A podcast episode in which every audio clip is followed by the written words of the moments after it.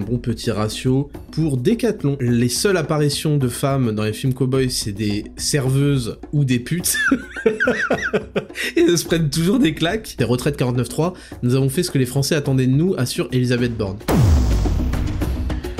Bienvenue dans 10 000 pas, le podcast qu'on écoute en faisant ces 10 000 pas. Je m'appelle Ismail Ouslimani, aussi connu sous le nom de Raptor sur internet, youtubeur à plus de 700 000 abonnés, fondateur de Raptor Coaching Pro et Raptor Nutrition, mes entreprises spécialisées en transformation physique et en mieux-être. Et dans ce podcast, nous discuterons de philosophie de vie à la lumière de l'actualité afin de développer un mental d'acier et de conquérir le monde. Salut à toutes et à tous et bienvenue en 10 000 pas, le podcast le plus réel du game, le plus authentique du game, le plus long du game, le plus écouté du game et le plus stimulateur de dopamine du game. Cet épisode va être très très intéressant, on va voir euh, tous les éléments. Normalement le conseil de chat sort le même jour que ce, podcast et au pire demain. on va voir tous les éléments nécessaires pour euh, optimiser ses niveaux de dopamine et avoir une vie successful. Ça, euh, c'est vraiment l'épisode collector qu'il va falloir que vous enregistriez pour l'écouter plusieurs fois. Donc faites, soyez bien sûr de rester jusqu'au bout de cet épisode. Vous m'avez reconnu à ma voix exceptionnellement agréable à écouter, je suis le Raptor, bien évidemment. Et on se retrouve pour l'épisode 28 en ce dimanche 26 mars 2023. C'est le dernier épisode de mars, ensuite on passe en avril, et on est passé à l'heure d'été parce qu'on est passé au printemps. J'espère que c'est bien clair. Maintenant que c'est dit, vous pouvez me suivre et vous devez me suivre comme d'habitude sur les réseaux sociaux, Attraptor Font, Attraptor Podcast, bien que je suppose que ce soit déjà fait pour la plupart d'entre vous, c'est important, ça permet de faire vivre le podcast et ça permet de euh, lui fournir du contenu, notamment à travers vos questions, vos remarques, vos réactions et vos soumissions de news pour les rubriques news de la semaine. Sans plus de blabla, 5 rubriques comme d'habitude aujourd'hui, et on va commencer directement avec la rubrique numéro 1. La semaine du Raptor, c'est parti jingle. Rubrique numéro 1, la semaine du Raptor. Cette semaine commence avec un bon petit ratio, un bon petit ratio pour Decathlon. Et oui, Decathlon, euh, ils ont fait une vidéo euh, sur leur compte Instagram pour parler de la légende des 10 000 pas, que en fait les 10 000 pas c'est une légende inventée par le marketing japonais. Alors, je, je sais pas pour quelle raison le marketing japonais veut qu'on fasse 10 000 pas, ces escrocs, et qu'en fait c'est une légende et qu'il n'y a pas euh, tant de bénéfices que ça, et ce qui compte c'est de faire un peu de sport la semaine. Et donc évidemment euh, il s'appuie sur une étude de l'université du Massachusetts, euh, étude qu'ils n'ont pas lue parce que c'est une étude qui disait simplement que euh, en fait c'est une courbe de bénéfices finalement, c'est une courbe de bénéfices liée à la pratique régulière, quotidienne même, de la marche, et cette courbe de bénéfices, simplement, euh, avait une croissance qui diminuait, voilà, la croissance, c'est la dérivée de la courbe, une croissance qui diminuait à partir de 10 000 pas et qu'on voyait vraiment des, des effets bénéfiques euh, extrêmement euh, un, ratio de, bénéfices euh, marche, on va dire, extrêmement violent entre 0 et 7000, puis entre 7 et 10 000, et puis au-delà de 10 000, bah ça, ce, ce bénéfice commence à diminuer, ce qui ne veut pas dire qu'il n'y a pas des bénéfices. Et, et de là, ils ont, ils ont sorti leur délire. Alors évidemment, vous allez dire que je suis parano, mais moi j'ai pris évidemment cette attaque euh, à cœur. Euh, pourquoi Parce qu'il y a moins d'un an, euh, Decathlon faisait euh, tout un truc sur euh, le défi, faire 10 000 pas par jour, etc. Et puis là, d'un coup, en fait, d'un coup, 10 000 pas, c'est un truc marketing. Donc évidemment, je ne pouvais pas louper l'occasion de leur mettre un énorme ratio en leur expliquant qu'ils ne savent pas de quoi ils parlent, qu'ils ici des études pour faire les beaux. Un petit peu comme certaines marques qui sortent des certificats persuadés que personne ne va les lire, mais moi je les ai lus, hein? Voilà. donc voilà. Euh, et donc je leur ai mis un énorme ratio. Et ils ont pris leur PLS, et quelques jours après, ils ont répondu, et tout le monde, euh, osef en fait. Euh, oui, on voulait pas dire que la marche... Attention, qu'est-ce que j'entends? Ah oui, j'entends rien du tout, il faut surtout la boucler important de la boucler, donc personne n'a lu leur réponse nulle, ou ils se dédouanaient. Vos gueules. Vos gueules, c'est bon, on a compris. Donc c'était un petit ratio pour Decathlon, et euh, ils ont mangé leur PLS, et évidemment, évidemment, n'ayez aucun doute là-dessus, le hasard n'existe pas. Évidemment que c'était une attaque contre Raptor Podcast, c'était une attaque contre 10 000 pas. Je, je, je sais que ça peut paraître euh, n'importe quoi, mais je le sais. Voilà, je le sais, c'est comme ça que ça se passe. Ils ont un œil sur les réseaux sociaux, eux-mêmes ils savent. Et c'est marrant ces gens-là, c'est marrant ces gens qui commencent à, tous défendre euh, la médiocrité juste pour me faire chier en fait. Mais les gars, j'ai pas inventé la santé en fait. J'ai pas inventé la santé, j'ai pas inventé que le zinc et le magnésium c'était bon pour la santé. J'ai pas inventé que le sport c'était bon pour euh, la santé, pour euh, sa confiance en soi, pour son image. C'est juste que j'ai observé ces choses-là, je les ai observées sur moi et j'ai décidé de les professionnaliser pour en fait gagner ma vie et en faire bénéficier de la manière la plus efficace et optimisée qui soit à ma communauté. J'ai pas inventé les effets de la vitamine D, c'est pas une légende du marketing japonais. Vos grandes daronnes, c'est quand même incroyable, franchement c'est absolument incroyable. Donc évidemment tout le monde leur euh, a participé à ce ratio, bien joué à vous. Voilà le pouvoir qu'on a, c'est de c'est de faire faire à Decathlon des excuses que personne ne lit. Ça c'est extraordinaire. Et c'est que le début, croyez-moi. Deuxième news de la semaine, y a, on, a, on a créé un petit quiz, on a créé un quiz sur Raptor Nutrition, qui est vraiment cool, que j'ai pris euh, plaisir à faire. et euh, c'est un quiz pour savoir en fait si vous arrivez que vous êtes un peu perdu, parce qu'on commence quand même à avoir une belle, euh, un beau catalogue. Je rappelle que moi, le principe, c'est de pas avoir un catalogue qui n'en finit pas avec des produits nuls à chier. et surtout, quand des produits sont bien mais sont bien pas individuellement, sont bien euh, regroupés en, en mélange, en formule, ça s'appelle, en complexe, et eh bah je vais faire le complexe directement. Hein, on va pas commencer. J'ai pas envie de vendre tel acide aminé différent, tel truc, tel truc, tel truc, et puis le mec qui s'y connaît, il peut acheter ce qu'il veut, et le mec qui s'y connaît pas, il est perdu. Non. Donc euh, déjà il y, a des, y a des formules super intéressantes qui arrivent et ça sera fin mai donc j'ai hâte. Mais on a créé un petit quiz très rapide qui fait 10 questions et qui vous permet de savoir si vous savez pas trop par où commencer, de savoir en fait qu'est-ce qui vous correspond le plus, quel pack vous correspond le plus, euh, le pack équilibre, le pack optimal, selon des questions assez précises. Euh, et, voilà, je trouve ça très cool et je trouve ça très pratique aussi, parce qu'on peut être assez intimidé en se disant merde, mais euh, je me souviens pas, euh, parce qu'en fait, vous n'allez pas y croire, mais la plupart des gens ont une vie et ne sont pas les, les, la tête et, et le cerveau plongés en permanence dans la littérature scientifique sur la nutrition, etc. Ils peuvent oublier l'intérêt de tel truc, tel truc, et lire des fiches produits parfois, bah c'est long et c'est chiant.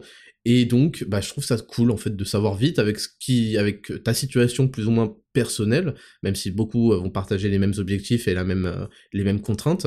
Et B, savoir quel est le truc le plus adapté pour toi. Donc, je trouve que ce quiz il est trop cool, il est pratique. Et euh, je, voilà, il est disponible, on en, on en parle souvent en story, et sinon il est disponible sur le site. Donc ça c'était la petite nouveauté, et je trouve ça super cool.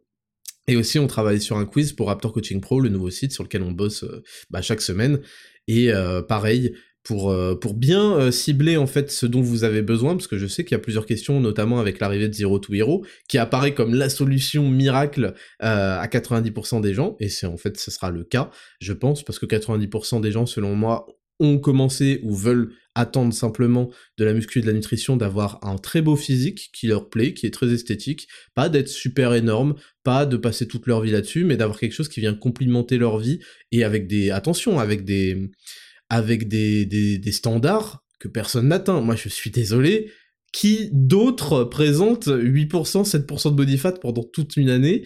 Qui d'autre le fait euh, en faisant 50 euh, 000 trucs différents? Qui d'autre le fait en euh, kiffant sa diète Qui d'autre le fait en s'entraînant trois fois par semaine et en étant euh, entrepreneur dans euh, trois sociétés euh, différentes, je sais pas quoi, en ayant une vie de famille. Donc c'est bien pour ça que moi je pense avoir saisi quelque chose que n'ont pas saisi tous les autres coachs, tous les autres programmes jusque-là, faits par, par tout le monde en fait.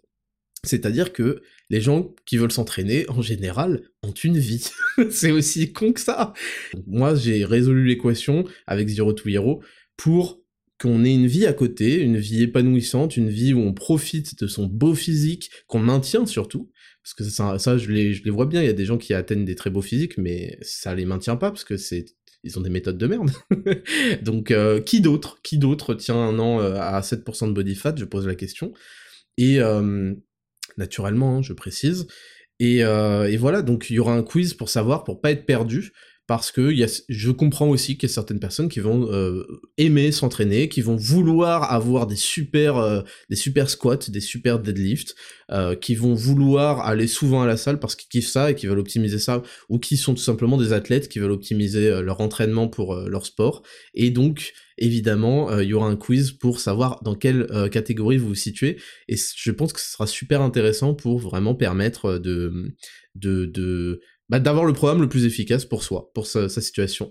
Donc ça c'est cool. Et, euh, en attendant, il y a le quiz nutrition qui est dispo. Sinon cette semaine, on continue les tournages, il y en a eu plusieurs. Il y a eu le premier, euh, non, le deuxième tournage de Zero to Hero où là on s'est concentré sur une partie euh, une partie assez euh, théorique. C'est les vidéos du début de parce qu'en fait ce, programme c'est pas un, comme je dis c'est pas un programme, c'est un mode de vie et donc je vous apprends tout un mode de vie, je vous donne tout le savoir que j'ai réuni pendant ces dix ans, je le, je l'ai contracté, euh, je l'ai synthétisé et j'ai viré tout ce qui est nul, tout ce qui est chiant, tout ce qui peut être efficace mais inatteignable, inenvisageable, chiant. J'ai tout viré et je vous ai donné les clés euh, du truc le plus optimisé possible et surtout pour avoir des bêtes de résultats, c'est des standards très élevés. Je demande encore une fois qui est à 8% de body fat avec un super physique, etc. Bon bah pas grand monde. Et en fait, je vais vous montrer qu'on peut l'atteindre, et on peut l'atteindre facilement en kiffant sa vie et en ayant une vie surtout à côté. Et donc là, c'était les vidéos théoriques qu'on a enregistrées dans un espace un petit peu bureau. Euh, c'est des, des, bureaux un peu, euh, enfin qu'on loue tout simplement à l'heure. Et c'était un espace assez sympa. Et c'est des vidéos où j'étais vraiment euh, déter. J'avais bien révisé ce que je devais présenter. J'avais le plan sous les yeux. Tout, tout allait. je travaille beaucoup pour que tout soit bien fluide. Euh, et voilà, il y a, y, a, y a, beaucoup beaucoup de contenu riche où je vous présente la théorie sur euh, l'entraînement, la nutrition, comment le programme va se passer, comment faire pour qu'il se passe le mieux, etc. etc. Et euh, là, je vous parlais aussi du jeûne intermittent qui est un des trucs clés dans ce programme-là. Et vous verrez pourquoi et comment. Donc c'est vraiment, j'ai hâte de, développer ça et on travaille absolument tous les jours et absolument toutes les semaines. Là, on a vraiment, est passé à la vitesse supérieure pour fournir un produit fini qui sera, euh, bah, qui vous suivra, je l'espère, toute votre vie. En tout cas, moi, ce sera le cas. Et c'est même possible, je, suis même en train de prévoir un protocole encore plus minimaliste, mais ça c'est vraiment pour, euh, euh, les semaines où j'aurai vraiment énormément de boulot, pour m'entraîner que deux fois par semaine, ce qui permet de progresser sur le haut du corps et de maintenir le bas du corps. Ce qui est exactement ce que moi je recherche, mais il y a plein de gens qui recherchent à construire quand même un minimum de cuisses, des cuisses assez athlétiques, pas des cuisses énormes de, bodybuilder ou quoi, et donc euh, c'est pour ça que le protocole trois fois par semaine que je vais vous présenter dans Zero to Hero est absolument incroyable, et, euh, voilà, on bosse là-dessus, on va fournir des trucs d'une qualité que j'ai pas encore euh, produit, avec, des, avec un son d'une excellente qualité, une image d'une excellente qualité, un montage vraiment, bah il y aura Félix sur le coup, donc ça va vraiment être super, et j'ai hâte, ça va devenir un truc référence, voilà. J'ai hâte, euh, j'ai vraiment hâte que, ça sorte, mais il y a tellement de boulot encore. Donc voilà un petit peu pour la semaine.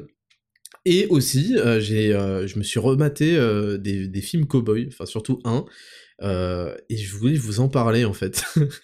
Pourquoi des films cowboy parce que c'est des trucs que je regardais quand j'étais quand j'étais jeune, quand j'étais enfant et même ado avec mon père, je me souviens. Et euh, je me suis rendu compte que c'était vraiment des trucs de mecs, en fait. C'était que, que, je sais pas si les meufs, peut-être vous pourrez me dire, commentez là sur Instagram, les meufs euh, qui écoutez, commentez sur le post Instagram là sur Raptor Podcast si vous avez regardé des films cowboy, si vous avez regardé des films cowboy, et avec qui? Avec euh, vos parents, avec votre père, et si vous aimez, et si vous kiffez, parce que je me suis rendu compte, même en en parlant avec, euh, avec Betty, que c'était vraiment, j'ai l'impression que c'est vraiment un truc de mec, en fait. Et en revoyant, j'ai vu Mon nom et personne, qui n'est pas non plus euh, la référence, mais qui est un film qui, moi, me faisait rire quand j'étais gosse, et qui a une, une bande sonore bien, bien connue, et... Enfin, j'ai kiffé le revoir. Je l'ai revu sur YouTube, figurez-vous, le film complet est disponible en français sur YouTube, et je l'ai revu et j'ai regardé l'espace commentaire après, et c'était que des, des, des, mecs de 50 piges, ou de 60 piges même, qui disaient, je me souviens, le regarder avec mon père, euh, truc, c'était vraiment un moment, et donc j'ai essayé de réfléchir un petit peu à, à, pourquoi c'était un film, c'était des films plus qui s'adressaient plus aux hommes et tout, et euh, en fait, en écoutant euh, le nouveau podcast de Papacito, Burger Ring, je me suis aperçu qu'en fait c'était intéressant d'étudier un petit peu les films, comment ils sont conçus, pourquoi comment est-ce qu'ils nous parlent, qu'est-ce qu'ils vont chercher dans notre masculinité en fait finalement pour certains. Et, et c'est vrai que le, genre western est particulièrement, particulièrement intéressant sur ce point-là. Et je me suis rendu compte que les éléments, j'ai pas fait une, réflexion ni une observation suffisamment approfondie pour vraiment être dans les détails, mais il y a des éléments propres à ces films euh, cowboy. Et déjà, c'est la présence exclusive d'hommes, et avec des gros plans sur les visages, et, euh, et des hommes qui ont des traits, c'est-à-dire qui, qui, travaillent dur et qui ont des traits durs de la vie à des âges qu'ils devraient pas avoir, tu vois. Donc il y a déjà cet aspect-là. Il y a euh, les seules apparitions de femmes dans les films cowboys, c'est des serveuses ou des putes. et elles se prennent toujours des claques. Donc ça, c'est intéressant elles se font mal parler, sauf par le gentil. Le gentil, il est toujours euh, dans une approche plus euh, dragueuse. Déjà, il a toujours une bonne gueule. Il a toujours un, charisme qui fait qu'elle la ferme et elle l'observe en, en, souriant et en étant attirée sans euh, il se passe une forme d'attraction naturelle et euh, lui va être le seul qui va les traiter correctement sans non plus euh, en faire des tonnes en les traitant de princesses mais va essayer de les aider et de leur apporter un peu de justice dans la grande injustice qu'elles prennent chaque jour dans la gueule soit en servant à, des macros soit en se faisant maltraiter etc et personne n'en a rien à foutre d'elle donc c'est aussi quelque chose que j'ai observé il y a ces scènes qui sont très lentes, très longues, qui posent des ambiances avec si peu de dialogue, si peu de dialogue. Euh, il se passe juste, il y a la musique, euh, il y a la musique, il y a les gens qui marchent, il y a les plans, il y a le silence et tu attends de savoir quand est-ce que il y a un mec qui va crever en fait. Et c'est très rapide. Il n'y a pas de longue bagarre en général, il n'y a pas de, de bagarre en coup de poing, je sais pas quoi, je sais pas quoi il y a cette rapidité, cette immédiateté, ce, ce, ce poids en fait de est-ce qu'on va aller jusqu'au bout?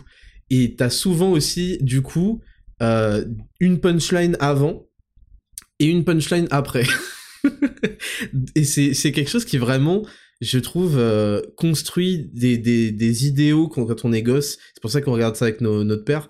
Des idéaux de masculinité, de, de virilité qui passent par les actions en fait plus que par les blablabla, qui passe par le charisme que t'as, qui passe par si t'es euh, si pas si tu pèses pas assez, si t'es pas prêt, ne la ramène pas. Donc il y a, plusieurs choses comme ça qu'on comprend de manière immédiate avec ces, films-là et qui me plaisent beaucoup et je m'en suis rendu compte.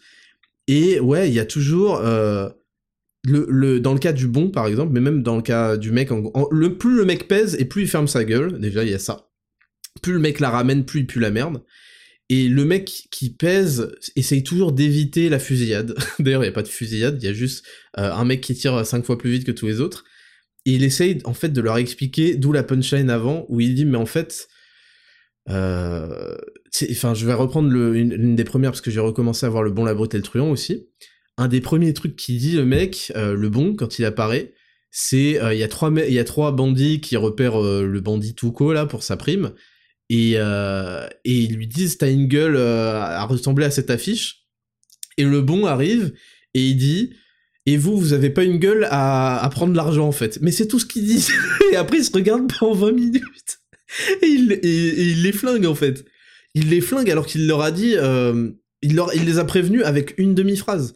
Il leur a juste dit les gars je vais vous enculer vos gueules et euh, bon je vous conseille de vous casser quoi et les mecs refusent, et donc il n'y a pas de parole non plus, il flingue les trois, et après il dit, enfin je sais plus ce qu'il dit après, mais il dit un truc du genre, euh, maintenant vous avez encore moins une gueule à, les toucher, quoi. Et c'est, drôle, et ça met une ambiance, et ça nous apprend que les résultats euh, et le charisme ne passent pas par le blablabla, bla, bla, bla, mais passent juste par la compétence, euh, le courage et, et, et, le charisme en fait. Et, je trouve ça, et c'est ça qui fait la richesse de, ces films-là. Et, puis en plus, il y a toujours le, le, le méchant qui, qui, finit par payer, euh, qui finit vraiment par, euh, par prendre dans la gueule. Et, euh, et payer toutes les injustices qu'il fait, etc. Donc c'est vraiment des films où je me régale. Et j'aime... Il y a eu, il y a eu, il y a eu Django, comme film cowboy, on peut dire, ces dernières années. Il y a eu Les Huit Salopards, que j'ai que j'ai assez aimé, même s'il y a une introduction qui a été très longue. J'essaierai de le revoir peut-être pour vous en parler. Une introduction très très longue, je me souviens de des huit salopards. Et puis je l'ai, enfin je l'ai aimé parce que il y a y a des punitions en fait. Il y a bon, y a énormément de sang, c'est du Tarantino, hein, mais il y a des punitions, il y a de la violence, il y a des y a des retournements, il y a un scénario qui était dans mes souvenirs assez bien euh, structuré, vraiment avec des surprises. Et mais il n'y a pas cette ambiance euh, parce qu'il y a un certain grain aussi au film à l'ancienne, western, et on, retrouve pas avec euh, les qualités d'image aujourd'hui cette ambiance-là qui moi me, me, me, plaît énormément. Donc voilà, je me suis vraiment régalé à, regarder ça, et j'ai compris que ça façonnait réellement en fait notre idéal masculin et notre vision des choses, et, euh, et je vous dis, c'est des films où apparaissent exclusivement que des hommes en fait, que des mecs, et, et c'est pas pour rien, et c'est et, voilà, c'est, je trouvais ça stylé, voilà. donc, euh, donc je vous reparlerai, peut-être que j'en re, regarderai un la semaine prochaine pour vous en reparler et vous dire si, euh, si c'est des thèmes récurrents. Essayez de regarder ça aussi, peut-être on peut se faire des délires où euh, chacun cette semaine regarde Mon nom est personne ou Le bon, la brute et le truand. Et vraiment pour que vous, avec ces infos, peut-être cette nouvelle façon de voir, que vous redécouvriez ces films cultes qui nous parlent tellement à nous et ça m'intéresse d'avoir l'avis des meufs euh, qui m'écoutent pour savoir, vous, comment vous, quand vous percevez ces trucs-là, est-ce que c'est des choses qui vous parlent, est-ce que c'est des choses qui vous font kiffer, ou est-ce que c'est des choses qui vous font chier de ouf? Parce que je sais que, que, Betty, ça l'a fait chier de ouf, et je l'ai un peu forcé à regarder, là. Donc, euh, donc voilà, voilà pour la semaine du Raptor. Je suis content de, vous parler de, de, de ces films-là, parce que c'est vraiment quelque chose qui m'a plongé un peu en nostalgie, où je regardais avec mon père, et c'est vrai que c'est vrai que c'était un truc de, de mec quand on regardait ça euh, et, et, mon père je pense qu'il faisait exprès de, de sur-rigoler ou de surinterpréter les scènes. Euh, je me souviens quand, quand le, le, la brute ou le méchant flinguait des mecs gratuits comme ça euh, mon père il faisait et genre je me dis en fait j'imagine aujourd'hui avec Mars lui, lui montrer ça quand il aura 8 ans par exemple et et, et, le, et le suivre et l'encourager à ressentir des émotions, et, bref, j'ai trouvé ça trop kiffant en fait de revoir ça. Donc voilà pour euh, la rubrique numéro 1, la semaine du Raptor. On enchaîne avec euh, la rubrique numéro 2, les news de la semaine. C'est parti, jingle.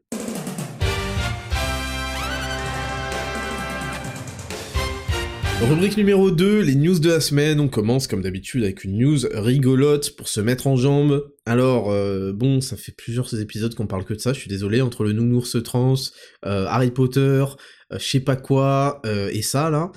mais bon, je trouvais ça intéressant de revenir là-dessus. Athlétisme, la Fédération internationale bannit les personnes transgenres des compétitions féminines. Donc, le président de World Athletics a annoncé que les personnes transgenres et intersexes ne pourront plus participer aux compétitions féminines d'athlétisme, une décision prise en raison de preuves insuffisantes que les femmes trans ne conservent pas un avantage sur les femmes biologiques. Bon, je vous épargne le reste de l'article, c'était juste pour vous dire que hum, les délires occidentaux ne passent plus quand on passe à l'international. C'est bien évidemment hors de question pour les pays euh, du monde de se faire en fait barber des compétitions aussi importantes que les compétitions internationales euh, par euh, des par des, des, des gens euh, voilà donc c'est des ce que je veux dire c'est que c'est des délires comme toujours comme très souvent c'est des délires qui ne dépassent pas un certain un, certain environnement occidental qui est bizarre, voilà, qui fait des trucs bizarres. Et donc voilà, dès que c'est exporté à l'international, vous imaginez bien que la Chine et ses 14 milliards de médailles d'or, ils vont pas commencer à faire une croix dessus parce que il y a des gonzes en Occident qui se sentent meufs, vous comprenez? Donc voilà, c'était un truc pour moi qui pour moi était évident que ça ne pouvait pas s'exporter à l'international, mais on en a la, confirmation. Donc voilà pour ça. Il y a un petit Shape, je crois, qui a fait une vidéo là-dessus, une vidéo prise de risque là-dessus. Et, euh, et voilà, c'est quelque chose qui est vraiment dans dans euh, l'entente euh, normale, l'entente commune des gens, que c'est juste pas possible en fait d'avoir d'avoir des, des mix comme ça de, de catégories parce qu'on en a la preuve qui viennent effacer tous les records, effacer toutes les médailles de meufs qui déjà sont en athlétisme, c'est pas elles gagnent pas bien leur vie donc si en plus elles ont plus de médailles, laisse tomber quoi. donc voilà pour la première news qui était rapide. Deuxième news, beaucoup moins drôle, midi libre. Ils nous ont laissé 20 minutes avec lui sans le toucher. Un lycéen meurt après un malaise cardiaque pendant le bac.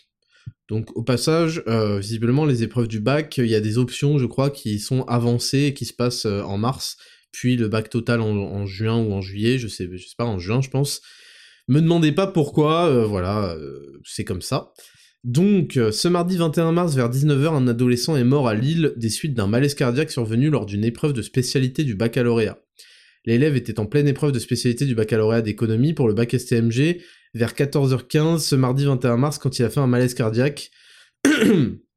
Le jeune homme est décédé plus tard dans la journée vers 19h au centre hospitalier universitaire de Lille après avoir été pris en, en, en charge par le SAMU. Le garçon de 17 ans souffrait d'une pathologie au cœur. Vers 14h15 au début de l'épreuve de spécialité, il a perdu connaissance et est resté inanimé au sol. Écoutez bien l'histoire. Hein. Vincent, prénom modifié, un élève présent dans la salle d'examen témoigne. Il y avait 8 adultes dans la salle, aucun ne bougeait.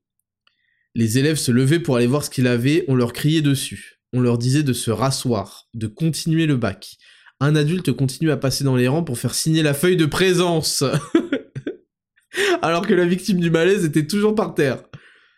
Il ne parlait plus, commençait à devenir bleu. Une élève s'est levée quand même et l'a mis en PLS. Nous, on disait qu'il fallait appeler les secours. Ils nous ont laissé 20 minutes avec lui sans le toucher, sans pouvoir l'aider. Puis la CPE est arrivée en courant, elle a appelé les secours. Après l'incident, l'épreuve a été interrompue brièvement avant de reprendre dans une autre salle. Mais la situation a pris une autre tournure, le proviseur est arrivé pour nous surveiller. On a dit qu'on ne pouvait pas continuer, que quelqu'un était en train de mourir. Il a répondu que c'est une étape de la vie, et que quitter la salle, c'était abandonner le bac. oh putain Ajoute le témoin au quotidien de Lille, qui confirme par, par ailleurs que tous les élèves ont finalement arrêté l'épreuve. Avant l'arrivée des secours, personne n'a pu lui faire de massage cardiaque. Si on ne l'avait pas laissé si longtemps seul, il serait peut-être encore là aujourd'hui. Une cellule, d'écoute mise en place, etc., etc. Pourquoi est-ce que je vous parle de ça? Pourquoi est-ce que je vous parle de ça? Je vais vous parler de plusieurs expériences euh, que je vais essayer de, rappeler euh, de manière, la manière la plus précise, mais je m'en souviens pas forcément euh, vraiment dans les bons termes. Il y a l'expérience qui est très connue, qui s'appelle l'expérience de 1000 grammes. Donc je vais vous la lire pour être bien sûr de citer les choses dans, dans sa précision la plus grande. L'expérience de 1000 grammes est une expérience psychologique réalisée dans les années 60 par Stanley Milgram, un psychologue américain. Elle permet d'évaluer l'autorité et la soumission dans un contexte particulier, puisqu'elle a été menée après la Seconde Guerre mondiale. Le but étant d'essayer de comprendre ce qui a pu mener des personnes ordinaires à tuer ou à torturer sur ordre hiérarchique pendant le nazisme. L'expérience de Milgram est la suivante. Un volontaire accepte de participer à une expérience psychologique sur la mémoire. Il est accueilli par deux scientifiques, l'un prénommé Bob, qui paraît plutôt scientifique, et l'autre plutôt froid et rigide. Bob est installé dans une pièce où il est attaché sur une chaise est connecté à un dispositif d'électrochoc. L'installation se fait sous les yeux du volontaire. L'expérience commence alors avec la lecture d'un questionnaire à Bob par le volontaire. Ce dernier doit lui affliger un courant électrique à chaque mauvaise réponse. Plus les réponses sont incorrectes, et plus les courants électriques sont forts, le volontaire entend les cris de détresse de Bob jusqu'au silence et sa mort présumée. Bien sûr, Bob est un acteur et ne reçoit aucun choc électrique. Alors, les résultats de 1000 ont montré que 62% des volontaires ont administré les chocs au risque de blesser ou de tuer Bob. Ok? Il démontre ainsi que toute personne est capable d'effectuer les pires atrocités si l'autorité qui donne l'ordre de le faire est à ses yeux légitime. Même en cas d'objection de conscience, la plupart des personnes ayant participé à cette expérience étaient capables de poursuivre la torture. Donc, pourquoi est-ce que je vous parle de ça? Euh, pourquoi est-ce que je vous parle de ça? Donc vous avez compris, l'expérience de 1000 grammes, c'est euh, une expérience où en gros, il y a une vitre euh, teintée, où il y a un mec de l'autre côté qui se fait attacher avec des électrochocs, et à chaque mauvaise réponse, on dit à, au, enfin, au mec qui, qui, est victime du prank, qui est pas au courant du truc, on lui dit tiens, mets-lui un, mets un petit courant d'électricité. Et le mec, c'est un acteur, bien sûr. Et euh, au début, il s'amuse et lui met des petits, petits chocs électriques parce que derrière, il y a un gars qui a une blouse et qui est médecin qui, qui donne cet ordre-là. Il dit non, non, mais t'inquiète pas, il l'a mérité, etc. Et les chocs électriques vont de plus en plus loin jusqu'à en fait provoquer et le mec entend le gars crier, hein. il l'entend hurler, il l'entend dire s'il vous plaît, je vous en supplie, arrêtez. Il hurle à chaque décharge hein, quand ça devient violent. Et il y a 62% des gens qui vont jusqu'à le tuer ou lui causer des dommages irréversibles parce que le mec dit des mauvaises réponses. Et donc c'est un test qui a montré la soumission à l'autorité. Il y a un autre test dont je me souviens plus du nom qui est euh, qui mesure en fait la capacité des gens lorsque à se à se fondre dans la masse, quitte à savoir qu'ils disent un truc faux pour en fait euh, ne pas se faire remarquer et euh, rester tranquille et qu'on les fasse pas chier. C'est un test où en fait il y a comme d'habitude que des acteurs, une dizaine de personnes, et il y a un mec qui n'est pas au courant de la farce et ils vont dans une salle et on leur présente, euh, il y, y, a un professeur ou un truc qui leur présente par exemple 5 euh, cinq, euh, segments, 5 traits, et ils doivent dire lequel est le plus grand. Et c'est à l'oral, et chacun des, chacune des 10 personnes va à son tour dire bah c'est le numéro 4 qui est le plus grand, c'est le numéro 4, numéro 4, et donc les premières réponses, ils disent la vraie réponse, et donc le mec il est mis en confiance, c'est très important. Et puis il y a un moment où ils vont dire c'est par exemple quel est le plus grand segment, euh, quel est le rond le plus petit, ce genre de choses. Il y a un moment où les comédiens vont tous dire euh, numéro 3 alors que c'est genre le numéro 1, tu vois. Et euh, je me souviens plus du pourcentage, mais les mecs finissent par abandonner. Et donc le premier fois, ils disent numéro 3, numéro 3, numéro 3, et le gars il est en mode euh, bah numéro 1, et en fait c'est le seul. Et donc ça c'est les plus courageux, et en fait la majorité finissent par abandonner, il y en a très peu qui restent sur leur position, et qui disent non non c'est numéro 1. Alors qu'il y a 9 mecs, vous imaginez, il y a 9 personnes qui vous disent c'est le 3, 3, 3, et face au stress, à un examen qui en plus peut avoir des répercussions, euh, comme, euh, je sais pas, ça peut être le code de la route, euh, par exemple. On a tous vécu ça au code de la route quand vous essayez de tricher, vous voyez tout, le monde répondre B, et vous faites... Ça aucun sens, mais bon, vas-y, B, et, en fait, non, c'était pas B, c'était A. Et ben là, en fait, il y a des mecs qui vont vous dire avec assurance que oui, le, plus, le plus petit cercle, c'est pas du tout le plus petit. Parce qu'ils veulent pas se faire remarquer, ils ont peur qu'on les regarde bizarrement. Parce qu'au début, voilà, quand ils disent des mauvaises réponses, tout le monde les regarde bizarrement en mode mais c'est un débile ou quoi ce, mec? Et donc ça les met mal à l'aise et ils veulent plus jamais se retrouver dans cette situation de malaise et ils veulent plus attirer l'attention, ils veulent qu'on leur foute la paix. Et ils finissent par tous dire quelque chose qu'ils savent faux pour qu'on leur foute la paix. C'est des trucs qui sont super importants. Et puis il y a une dernière expérience qui est intéressante, je sais plus non plus comment elle s'appelle, c'est une salle d'attente où il y a déjà, euh, c'est comme d'habitude que les acteurs et une personne qui est testée, et il y a, en fait, de temps en temps, il y a un bruit d'une cloche qui fait ding, et il y a au début, il y a, que deux personnes, il y a le mec qu'on teste et un, acteur dans la salle, et à chaque fois qu'il y a la sonnerie, le mec se lève, ils sont dans une salle d'attente assis, et le mec se lève debout pendant genre deux secondes et se rassoit.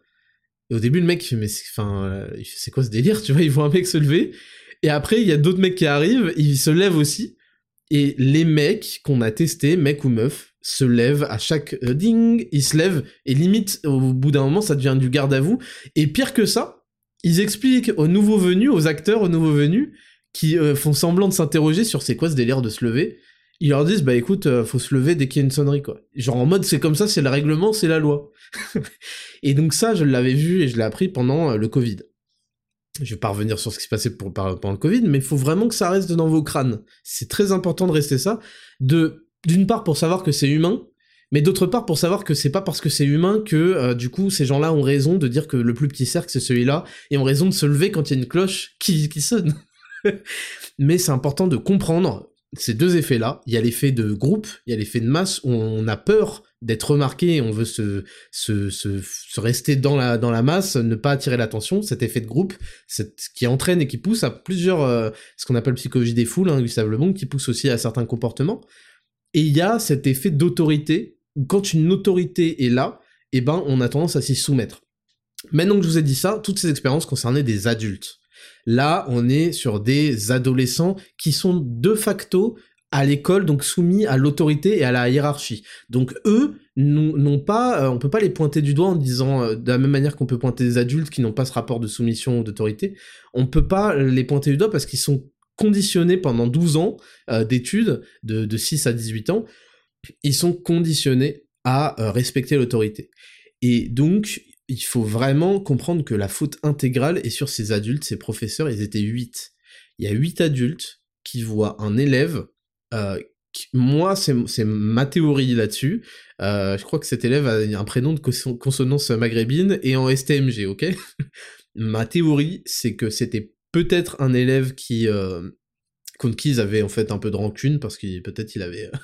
je, dis ça, c'est mon, je, je vois pas euh, quelque chose d'autre en fait comme explication pour que ce soit tant des fils de pute que ça. Et je pense qu'en fait ils se sont dit ouais il fait l'intéressant ou qu'ils étaient finalement bien contents qu'il euh, arrive une bricole. Et je vous le dis parce que moi, je pense que ça aurait pu m'arriver en fait. je pense que moi, euh, il y a des, vu comment des profs et des enseignants, etc., se comportaient et me détestaient, alors que j'étais pas un fils de pute du tout, et je, enfin bref, après ça dépend du point de vue, j'imagine, je peux me mettre à la place de ce mec-là qu'on a laissé crever, tu vois. Et donc je pense qu'il y avait une forme de, de somme contre lui qui les a poussés encore plus le laisser comme ça. Je dis pas que c'est ce qui s'est passé, je J'aimais cette théorie-là parce que ils en sont tout à fait capables. Et je vous dis tout de suite, je, connais le corps professoral, je connais le corps euh, adulte euh, de, de d'encadrement de, des établissements scolaires et je sais que c'est des pour beaucoup c'est des mauvais c'est des mauvais euh, dans leur âme, c'est des enculés. Et je dis pas ça parce que personnellement je suis frustré, je sais pas quoi. Je le sais et on est plusieurs à partager ça. Alors je dis pas que ça peut aller jusqu'à ce comportement-là dont on est témoin quand même, ça c'est d'une extrême violence, mais je pense qu'ils en sont, certains en sont capables. Et moi pendant le Covid, j'ai observé des, et j'ai entendu des témoignages d'élèves de collège qui devaient se cacher pour respirer parce qu'on les forçait à mettre les masques en classe. Ça, faut pas l'oublier. Moi, j'ai rien oublié. J'oublierai jamais. J'oublierai jamais, sachez-le. Je j'y pense pas au quotidien, mais c'est dans mon cerveau et je tire des conclusions qui ne partiront pas. Et on obligeait ces gens-là, ils ont terrorisé des minots au collège, même en primaire. Je rappelle que c'était en primaire aussi, les masques. Et qu'il y a des élèves qui, se, qui faisaient tomber des stylos, c'est des témoignages, pour pouvoir se baisser, baisser le masque et respirer.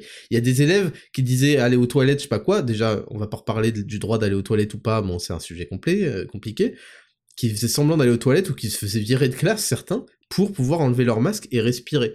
Donc, les profs ont joué un rôle d'autorité et de martyrisation des élèves. Moi, je considère vraiment que c'était euh, de, l'humiliation et euh, surtout avec des tout le monde touche son masque. Ça n'a plus de sens. Un masque chirurgical, je vais pas revenir là-dessus, c'est pour un contexte d'opération chirurgicale. c'est pas pour un contexte où on est 35 dans la même classe. On se touche le masque, on le remet, on le baisse, on le truc. Bref.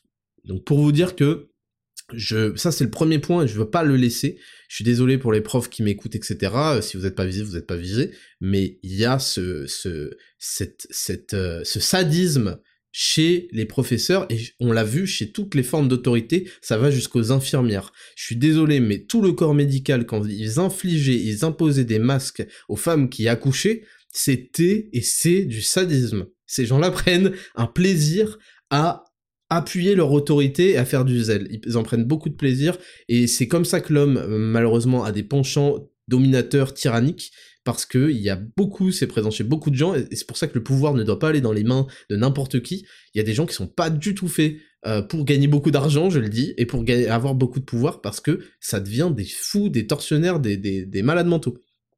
Euh, et, malheureusement, c'est un comportement qui est très répandu, donc je leur jette pas la pierre, c'est des tendances naturelles. Mais eux ont une responsabilité plus grande parce que, de facto, voilà, dans la structure, ils ont cette hiérarchie, ils ont cette autorité, et donc c'est très très délicat d'attendre, euh, d'attendre, euh, enfin, on attend d'eux beaucoup plus de responsabilité, de, de, de sagesse, etc. Et on voit qu'ils en font pas souvent preuve, voilà. Et dès qu'ils ont l'occasion, ils en font parfois pas preuve.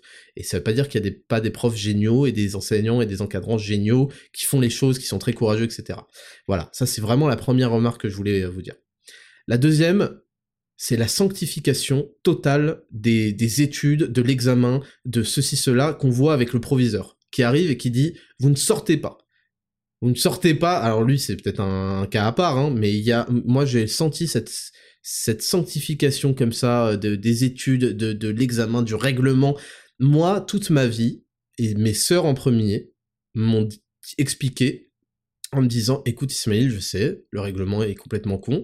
Moi, j'ai jamais accepté, ça m'a joué des tours et ça m'a fait perdre énormément de choses. Mais bon, maintenant, euh, j'en suis où j'en suis aussi pour ce comportement et cette mentalité-là. C'est-à-dire qu'aujourd'hui, je suis le seul responsable de ma vie et j'ai toujours refusé que des gens bêtes et, avec des règlements bêtes que je considère être faits pour les masses euh, s'appliquent alors que ça n'a pas de sens. Et donc je me souviens de mes sœurs qui me disaient, écoute Ismail, je sais c'est stupide, c'est débile, mais c'est comme ça, il faut que tu fasses profil bas et que tu euh, acceptes et que tu joues le jeu.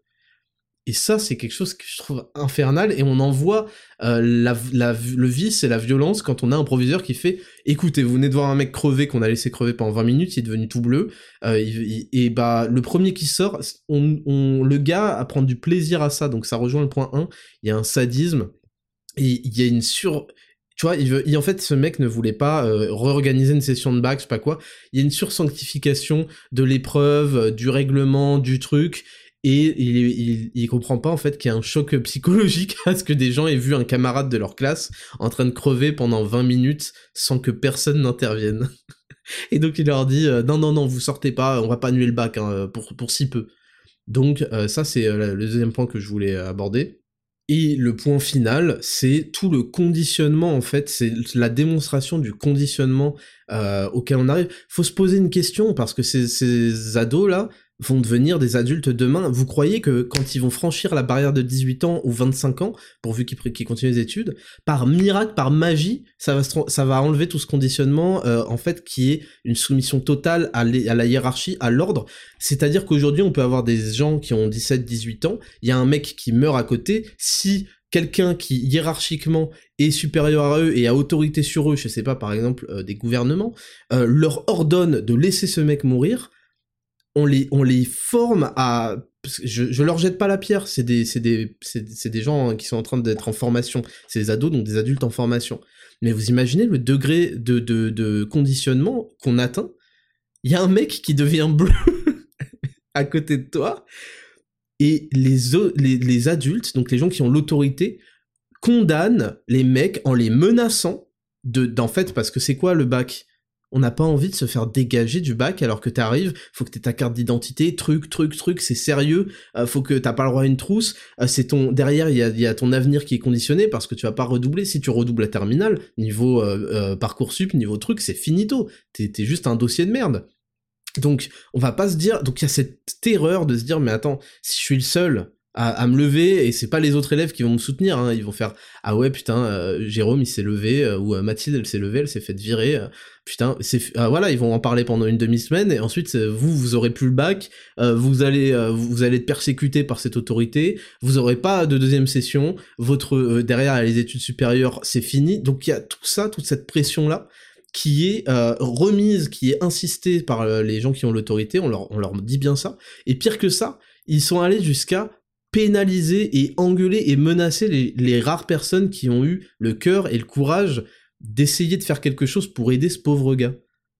mais c'est d'une, je crois qu'on se rend pas compte le niveau de conditionnement et de violence qu'on, qui est mis en place en fait de 6 à 18 piges je dis pas que j'ai des meilleures solutions parce qu'il faut bien que les gens apprennent que parfois il y a des autorités de hiérarchie, etc.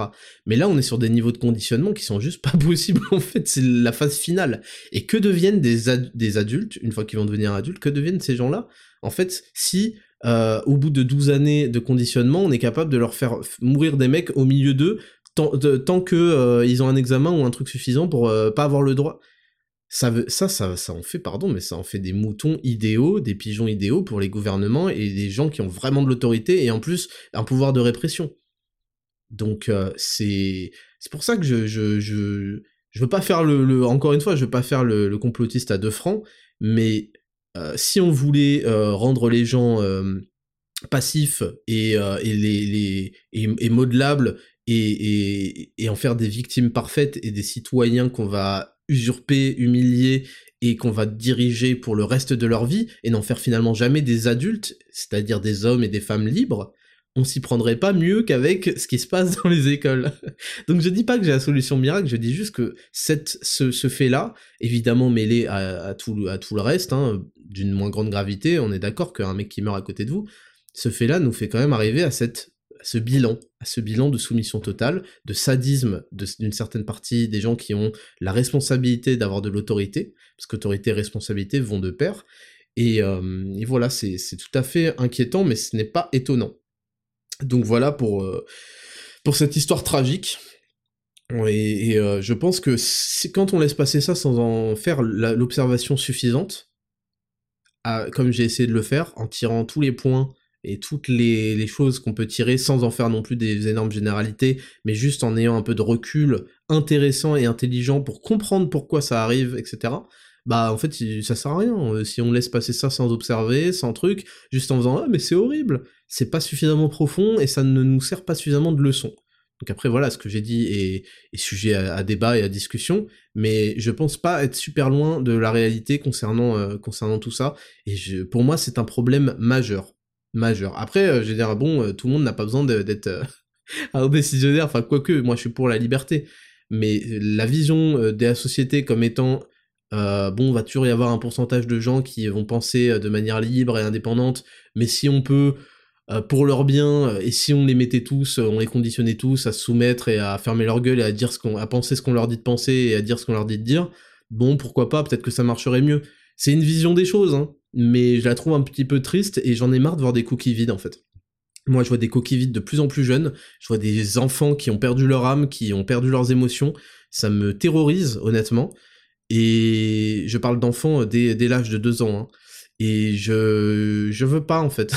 J'aimerais bien que les gens développent euh, des, caractéristiques et des, des de personnalités humaines euh, qui leur permettent d'être des hommes plus riches et plus plus riches euh, mentalement, hein, moralement, plus intéressants, plus libres et plus responsables de ce qu'ils font au lieu de faire bêtement et d'appliquer bêtement et d'être un, un énième fils de pute en fait. Je, suis désolé de dire ça, mais ça, ça me donne beaucoup de frustration et je vois pas en fait l'intérêt d'une vie où tu n'as jamais réfléchi et pensé ce que tu faisais au quotidien. Tu n'as jamais. Et en plus, ça donne des gens qui croient remettre en question des choses comme le genre, etc. Alors qu'ils le font même pas par. Euh, par leur propre volonté, leur propre réflexion, mais en plus par, par suivi en fait, par soumission à un autre agenda. Euh, et en plus, c'est pas du tout. Euh, c'est comme remettre en cause de plus 2 égale 4. On va, pas, on va perdre beaucoup de temps. On va perdre énormément de temps euh, là-dessus. Et, et, voilà. Voilà, ça c'était pour mon observation sur ce fait qu'on peut qualifier de fait divers, mais qui est symptomatique et, et pour moi, qui en dit long sur l'état de victimisation et de et de comment s'appelle? De domestication qu'on a atteint. Et moi je vous le dis le Covid j'en reparler j'en reparlerai toute ma vie. Le Covid est pour moi la grande révélation sur les niveaux qu'on a atteints et sur ce qu'on peut faire faire aux gens et sur euh, et sur leur capacité euh, à se en plus à se alors on n'a pas ça avec les élèves mais je vous le dis je vous l'ai dit il y aurait pas eu de soutien pour les gens qui seraient fait exclure je sais pas quoi ou très peu ou très peu. Et voilà ils auraient fait quoi? Parce qu'ils n'ont pas l'autorité. Et je vous le dis des adultes comme ça ça donne des adultes étatistes qui sont dominés par l'État qui sont des grands enfants de l'État et qui ne souhaitent même pas prendre l'autorité parce qu'ils ont toute leur vie été conditionnés ah, alors c'est quoi euh, le planning aujourd'hui? Ah, il y a un cours qui a été déplacé demain à 13h. Ah, euh, il faut aller en cours. Ah, faut lever le doigt. Ah, truc. Et je dis pas que j'ai la solution miracle, mais en tout cas, je vois ce que ça donne. Et ça donne des adultes complètement euh, pas responsables, qui attendent les ordres de l'État, qui savent vivre que par l'État, et qui sont dépendants de lui, et qui sont dans une position, même quand ils se croient intelligents à manifester, on va reparler juste après, à, à à, se plaindre, qui sont en fait dans une position d'esclave qui demande à son maître des, hum, conditions de vie un peu plus clémentes ou un peu plus ça, parce qu'ils sont effrayés par la liberté qui implique une responsabilité, qui sont pas prêts à mener eux-mêmes. Et c'est terrible, euh, en particulier dans les pays socialistes, en particulier en France, qu'on soit à ce stade de d'infantilisation aussi développé et de domestication.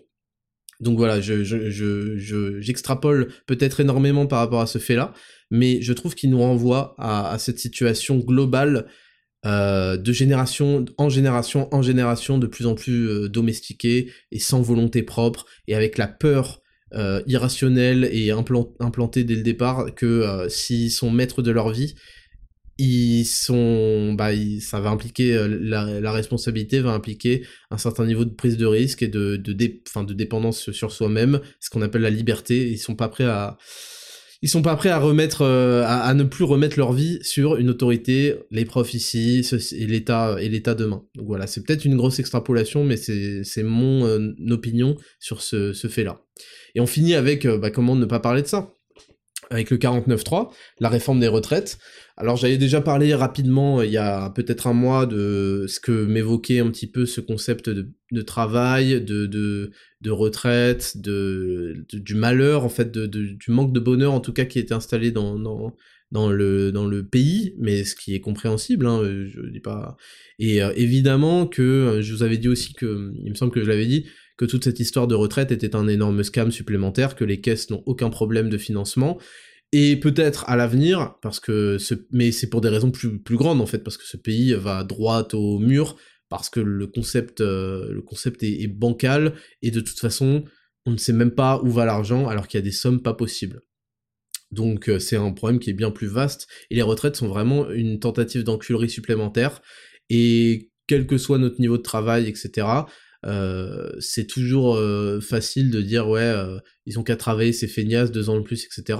Mais oui, après tout, l'espérance de vie augmente, etc. Mais c'est quand même un souci, un souci de justice et un souci où on se dit, mais en fait, pourquoi, jusqu'où on peut aller, pourquoi, pourquoi on rajouterait deux ans et pas quatre et pas huit et, et inversement, moi parfois je me demande quand j'entends certains parler, mais en fait pourquoi est-ce qu'on mettrait pas la retraite à 40 ans pendant y etc. Donc c'est ça, c'était sur cette piste-là que j'avais réfléchi la première fois, et là je vais vous réfléchir, euh, je vais réfléchir avec vous dans, dans l'autre sens. Euh, donc oui, c'est évidemment une, une, énième tentative d'enculerie euh, de, de l'État. Euh, moi, je suis pour sortir du modèle socialiste de manière intégrale et donc des retraites euh, par répartition. Je préfère les retraites par capitalisation. Ça implique évidemment beaucoup plus de choses. On n'est pas prêt d'y arriver. Et, oui, et donc je voulais juste avoir une réflexion plus générale. Euh, bon, euh, il y a des feux, euh, il y a des feux un peu partout à Paris, ce qui n'est pas de la volonté des, manifestants. Moi, je pense, c'est mon opinion, les violences en manifestation sont toujours une erreur qui peuvent retourner une partie de l'opinion publique contre les manifestations. après, j'ai pas, j'ai pas l'expérience de se faire humilier par des CRS, d'être nassé, etc. Mais en tout cas, foutre les, foutre des feux à toutes les poubelles entassées qui peuvent en plus euh, prendre, faire prendre feu aux immeubles. Moi, il y a eu un feu euh, juste en dessous de chez moi. Il y en a eu plusieurs dans ma rue. C'est euh, quelque chose qui me donne envie d'éclater des mecs plus que de les soutenir. Donc ça, c'est quand même quelque chose qu'il faut garder en tête. pourquoi aller brûler les, les maisons les bâtiments des gens, en fait? Pardon, mais il y a, y a, un souci de ce point de vue-là. Et non, je voulais juste avoir cette réflexion. Donc le, le titre d'article, c'est Retraite 49.3. Nous avons fait ce que les Français attendaient de nous, assure Elisabeth Borne. Juste une petite réflexion comme ça pour que vous compreniez un petit peu dans quelle démocratie vous, vous vivez et on vous bassine. Donc euh, on a un concept de divinisation de la démocratie, je sais pas quoi, blablabla. Euh, et en fait vous vous rendez compte que quand quelque chose doit être voté, il va être voté soit à 3h du matin, soit euh, le 12 juillet. Je rappelle que Emmanuel Macron a mis en place le pass sanitaire devenu après pass vaccinal le, 12 juillet 2021, je m'en souviens très très bien, et c'est un jour que je suis pas prêt d'oublier, parce qu'en fait c'est des moments où les gens sont en vacances, puis il leur a dit bon bah en gros dans une semaine et demie, euh, va falloir que vous ayez tous vos doses à jour, etc. etc. Donc c'était... Je, je, vais pas en revenir dans les détails, mais c'était quand même une le plus grand coup de pression, et ça a montré beaucoup de failles dans notre monde. Hein.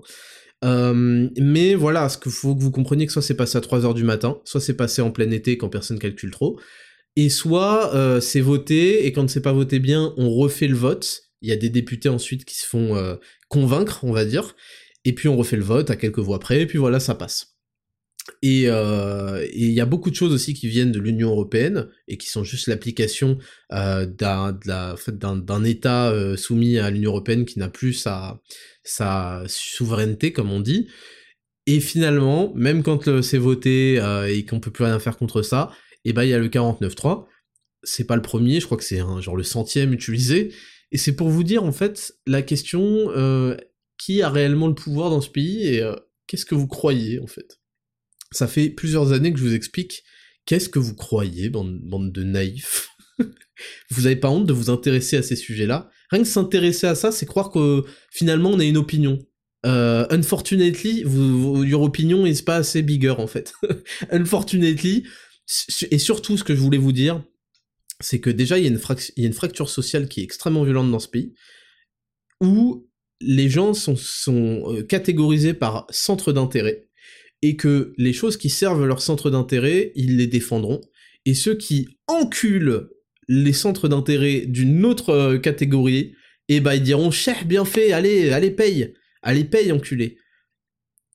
Combien, pourquoi il n'y a pas eu 5 millions de gens dans les rues pour les soignants écartés parce qu'ils avaient refusé les doses?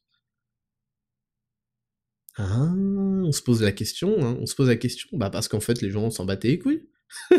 Ils les ont applaudis, hein, sur les balcons, s'en battaient les couilles. Et pour un tas d'autres raisons. Et moi j'en suis venu à cette conclusion. Et je me suis dit un jour, je me souviens que c'est ce qui a motivé toute ma, toute, tout ce, toute cette évolution, ce virage dans ma réflexion et dans ma perception de tout cette, ce monde politique. Où je vous dis vraiment, vous faites fausse route quand vous vous impliquez comme ça émotionnellement, mentalement. Le pire quand vous faites ça derrière un candidat ou je sais pas quoi. Il faut comprendre que vous n'avez pas du tout les rênes là-dessus. Et que s'il y a un changement un jour, c'est parce que ça aura réuni suffisamment de gens qui voyaient leur centre d'intérêt euh, menacé. Mais quand vous, qu'est-ce et c'est là en fait, je vous dis cette réflexion, c'est mais attends, moi je fais partie d'un groupe de métiers qui est euh, les, entreprises libérales quoi en gros et encore pire les influenceurs. Vous le voyez sur les réseaux, les gens détestent alors à, cause de plein de, de mecs de TRT etc.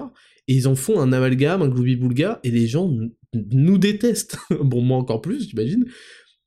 Et je me disais à chaque fois, mais qu'est-ce qui empêche l'État euh, de faire des grosses règles, des grosses réglementations violentes sur euh, des influenceurs? Tout le monde va applaudir, tout le monde va dire bah bien fait pour vos gueules, bande de fils de pute, parce qu'il y a de la jalousie de ouf vis-à-vis de ça.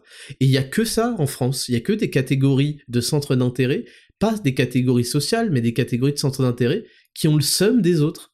Et donc on a par exemple un truc clair, ce catégorie, cette catégorie des, des boomers, des retraités, qui s'en battent totalement les couilles de la population du reste de la population, et ça, tout le monde le voit. Mais en fait, c'est un truc qui est beaucoup plus large, et on peut diviser la France, et selon, tu te retrouves dans une catégorie un jour, puis une autre catégorie de centre d'intérêt un jour, ça dépend. Et en fait, on peut enculer, ils, peut, ils ont, en, fracturant l'unité nationale, si ça pouvait exister, ils peuvent enculer petit à petit, chacun son tour, une fraction de la population, en leur retirant des trucs. Et un jour, je me suis dit, en voyant déjà la, la maladie mentale socialiste, euh, communiste, prendre part avec cette haine de la richesse, ce ouais, faudrait taxer à 90% au-delà de tel truc, comme si les mecs volaient. Oh merde, oh là là, je dois être puni parce que je commence à gagner un peu trop bien ma vie. Mais c'est bon, bref, c'est des malades mentaux. Et je me disais, mais qu'est-ce qui les empêche? Qu'est-ce qui empêche demain le gouvernement Hein Qu'est-ce qui empêche le gouvernement demain Et puis au pire, c'est pas voter 49.3 de dire bon bah on va mettre à 38% de taxes juste euh, par exemple les influenceurs. C'est une catégorie qui est détestée. Tiens, allez hop, dans ton cul. Tiens, on va mettre... Euh, qu'est-ce qui empêche Parce que qui a dit, voilà, la TVA, est à 20%. Aujourd'hui, l'impôt sur la société, par exemple, il est à 30%. L'impôt sur les dividendes à 30%. Bon, euh, on est à quelle, on est à quelle, euh, on est à quelle distance de mettre ça à 32 32%, bon, 30, 32, 40, 40. Qui, qui va ouvrir sa gueule? Vous allez faire quoi, bande de, petits, bande de petites merdes? Vous allez faire quoi? 40. Je mets à 40, qu'est-ce qui se passe? Vous voyez ce que je veux dire? Et c'est juste un sujet comme ça, là je prends les, taxes, etc., parce qu'elles sont quand même colossales, et c'est un frein, c'est un frein, en plus c'est un truc moralement euh, qui est horrible. Les gens ne s'en rendent pas compte, tous ces saloperies de gauchistes s'en rendent pas compte. Moralement, c'est horrible. Horrible de se dire que euh, on va être puni parce que on a, alors qu'on a choisi la chose la plus risquée, où on n'a pas de parachute, etc., on va être puni. Et que les gens vont saluer ça en disant, bah voilà, t'es taxé, mais c'est parce que tu gagnes donc c'est vrai que bon, moi je vote ces retraites. Et ce que je veux dire, c'est que on est dans une situation sociale là en France où chaque catégorie de personnes veut voir l'autre catégorie crever. c'est la réalité, vous le savez, tout aussi bien que moi. Quand il y aura une loi qui va euh, baiser la gueule d'une partie, on peut prendre les, gens au RSA ou les gens euh, au chômage ou je sais pas quoi une partie va commencer à dire bah tiens cher allez balayer devant euh, devant la mairie allez prenez ça allez prenez-vous 50 euros de moins tiens allez il y a une y a, est dans une situation où chacun veut, voir l'autre crever en fait tout, tout, en sauvant son cul.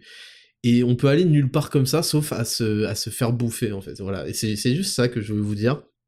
Et euh, et, euh, et euh, voilà. Et autre chose, c'est que évidemment, depuis les Gilets jaunes, mais personne ne semblait s'en rendre compte, les CRS et la police sont sur, sur, sur, sur équipés, et tout le budget passe dans leur équipement. Ils sont même mieux équipés que plein de militaires français qui sont sur le terrain. Donc évidemment, le gouvernement sait bien qu'il va avoir affaire à de grosses...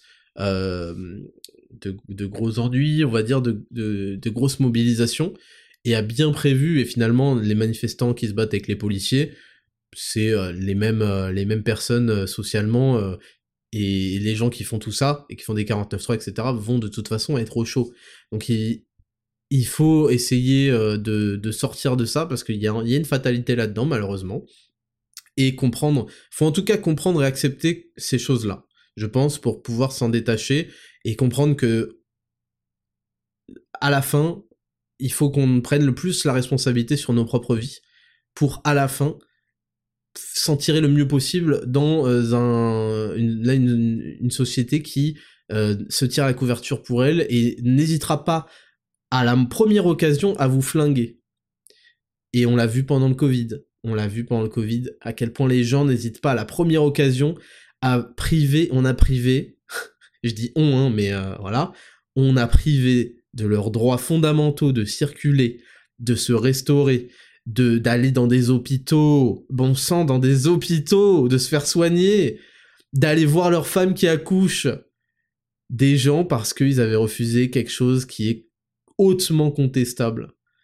Et à ce moment-là, les gens ont pris un malin plaisir à dire bah euh, mais parce qu'il y a ça aussi une fois que toi tu as accepté un truc tu veux surtout pas que les gens aient un passe droit alors qu'ils ont pas ils sont pas passés par le même truc que toi même quand tu le sais pas bon même quand tu le sais faux tu fais ah bah non on va te faire enculer moi je ah non non ah non moi j'ai moi je me suis fait enculer il y a, y a, pas de raison hein, hein. moi j'ai fait la queue hein. donc voilà et à partir de ce moment là là les pouvoirs les les les gens décisionnaires bah sont refaits en fait parce qu'il y a des tensions permanentes le féminisme c'est des tensions entre hommes et femmes le racisme qui est un truc de, de pauvre Franchement, et il serait temps de le comprendre, le racisme est un truc de pauvre. Chaque, chaque histoire là d'agenda politique, de trucs, trucs, trucs, c'est pour créer des, des tensions, des... C'est en permanence ça, et euh, je vais pas vous faire le, le, le, vieux sage divisé pour mieux régner, je sais pas quoi, je sais pas quoi, mais le fait est que dans une situation où les gens veulent la chute de leurs voisins, et c'est lié, de toute façon, c'est un tout avec des gens qui sont de plus en plus lâches, qui ont de moins en moins de testo, qui euh, ne sont pas courageux, qui ne, peuvent pas se lever pour leurs droits, qui ne sont, recherchent pas la liberté, mais le confort, et donc sont prêts à signer des décharges pour qu'on s'occupe d'eux intégralement. Bon, bah, on ne peut pas aller plus loin euh, avec ce genre de mentalité de toute façon. Donc ça, c'est juste, de temps en temps, je suis désolé, je viens niquer l'ambiance pour vous rappeler un petit peu ce qui se passe et parce que je sais que beaucoup de gens attendent aussi mon opinion sur ces trucs de retraite, etc. Donc moi, j'aime pas parler de ça parce que j'aime pas faire l'étonné du oh mais le gouvernement ceci cela ça c'est un truc de, gens qui font du surplace et qui font du commentaire puéril et, euh, finalement comment on dit euh, populiste hein. c'est le c'est le mot même si j'aime pas ce mot même s'il est utilisé pour truc c'est populiste, c'est pour faire plaisir aux, gens, aux masses, faire le rebelle, faire le truc, et non, ça passera pas, et non, non, non, ferme ta gueule, fils de pute, ça va passer, c'est l'Union Européenne de toute façon qui le demande, et tout le reste va passer, et de toute façon t'es un enculé parce que tu milites activement pour euh, punir les gens parce que le soleil euh, fait du, chaleur, de la chaleur, enculé, tu milites activement pour les priver de leurs droits de transport et créer des castes où il y aura les seigneurs et tout le reste, 95% des gens qui seront les, paysans, parce que il y a des histoires de je sais pas quoi qui toi te servent à avoir une bonne image, être triple fils de pute. Donc tout ça est, une comédie, tout ça est un théâtre, les députés sont trop payés, vont trop souvent à la cantine, ils ont la meilleure cantine de, euh, France, du monde même à l'Assemblée nationale, avec des tas de mecs euh, meilleurs ouvriers de France, ils arrivent avinés à 11h, qu'ils aillent tous se faire enculer, et surtout, sortez-vous de, la tête qu'ils ont une importance et qu'il y a un destin à leur remettre entre leurs mains, il y aura R, et c'est vous, seulement vous, et tant qu'on n'aura pas résolu le manque de fraternité dans ce pays, on n'aura rien résolu, ça sera terminé parce que les gens qui sont vos voisins veulent votre, mort. Voilà, c'est aussi simple que ça, ils veulent que vous payiez et que vous soyez euh, plus bactère parce que eux, ça leur donne ce sentiment d'être élevé. Et ça, vous n'y euh, échapperez pas dans l'état d'esprit actuel. D'où toute ma philosophie de se recentrer sur soi, de voir les gens qui partagent nos valeurs, de gens qui veulent se tirer vers le haut, qui veulent optimiser leur, leur, euh, leur niveau hormonaux parce que c'est fondamental. On va en parler dans la rubrique 3. La dopamine, la testo pour les hommes, c'est des choses qui font que et, se créer un ego, c'est des choses qui font qu'on peut pas vous manquer de respect. Et une fois que ce sera suffisamment répandu cet état d'esprit là, là on pourra peut-être obtenir des foules qui n'acceptent pas d'être humiliées. Et quand on veut réfléchir un tout petit peu à ce pays, euh, la seule la seule existence de la de l'impôt sur l'héritage, etc., quand on voit des gens se faire 50% parce que ça, ça hérite à ta sœur et non pas à ton, à ton petit cousin ou je sais pas quoi, la seule existence d'un tel impôt sur l'héritage, alors qu'on a travaillé toute sa vie en étant déjà taxé un milliard de fois, et qu'au moment de laisser son, patrimoine, comme le, mot le dit pater, euh, à ses enfants, c'est-à-dire à ce qu'on a contribué à élever, à se battre pour eux, etc., et que l'État vient prendre une part, soi-disant pour redistribuer, alors qu'ils ont une cantine euh, à trois étoiles, la seule existence de ça montre que cette population n'est pas prête à devenir libre et à se défendre réellement. Donc c'est juste ça que je veux vous dire, relativisez sur tout ce qui va se passer et sur tout ce qui s'est passé, parce que vous faites euh, face et vous faites affaire à une population qui n'est pas composée d'hommes et de femmes libres qui souhaitent être libres. Ce sont des esclaves qui arrêtent pas de se battre pour avoir des conditions d'esclaves un petit peu plus euh, clémentes. Ces gens-là ne sont pas euh, des gens que j'estime et ne sont pas des gens avec qui on peut travailler solidement. Donc surtout, creusez l'écart avec eux, sortez-vous les doigts du cul et, bougez-vous bougez-vous euh, pour optimiser euh, votre euh, vos, niveaux hormoneux et votre flamme de la volonté parce que c'est le seul truc qui vous restera. Et sachez que vous êtes face à des zombies. je suis je suis désolé de niquer l'ambiance. C'est rare que je sois aussi solennel et aussi sévère, mais nous sommes dans un pays de zombies. Et voilà pourquoi rien n'aboutira. Et c'est vrai qu'ensuite, c'est difficile soi-même d'avoir envie d'aider ces, ces, zombies parce que ces zombies nous ont tiré dessus, nous ont mis un coup de poignard dans le dos et le refront sur plein d'autres thèmes au moment où ils ont eu l'occasion parce que ça leur permettait de se sentir mieux et d'avoir peut-être se hisser un petit peu plus euh, dans leurs conditions de merde. voilà, je suis désolé. ah, je suis désolé, mais il faut que je vous parle solennellement et franchement, et vous savez que c'est le podcast le plus réel du game et le plus authentique du game. Et je dis pas ça pour que vous déprimiez, je dis pas ça pour que vous vous broyiez du noir, mais au contraire, pour que vous preniez un souffle de respiration et que vous alliez de l'avant. Et que vous compreniez qu'aujourd'hui, vous êtes responsable de votre vie et que il faut mieux pas avoir d'espoir dans, tous ces gens-là, parce que ça va finir avec un mec en PLS qui devient euh, bleu pendant 20 minutes en vous faisant engueuler parce que vous avez essayé de l'aider, d'accord? Voilà. On passe à la rubrique suivante, rubrique numéro 3, leçon de vie, c'est parti jingle.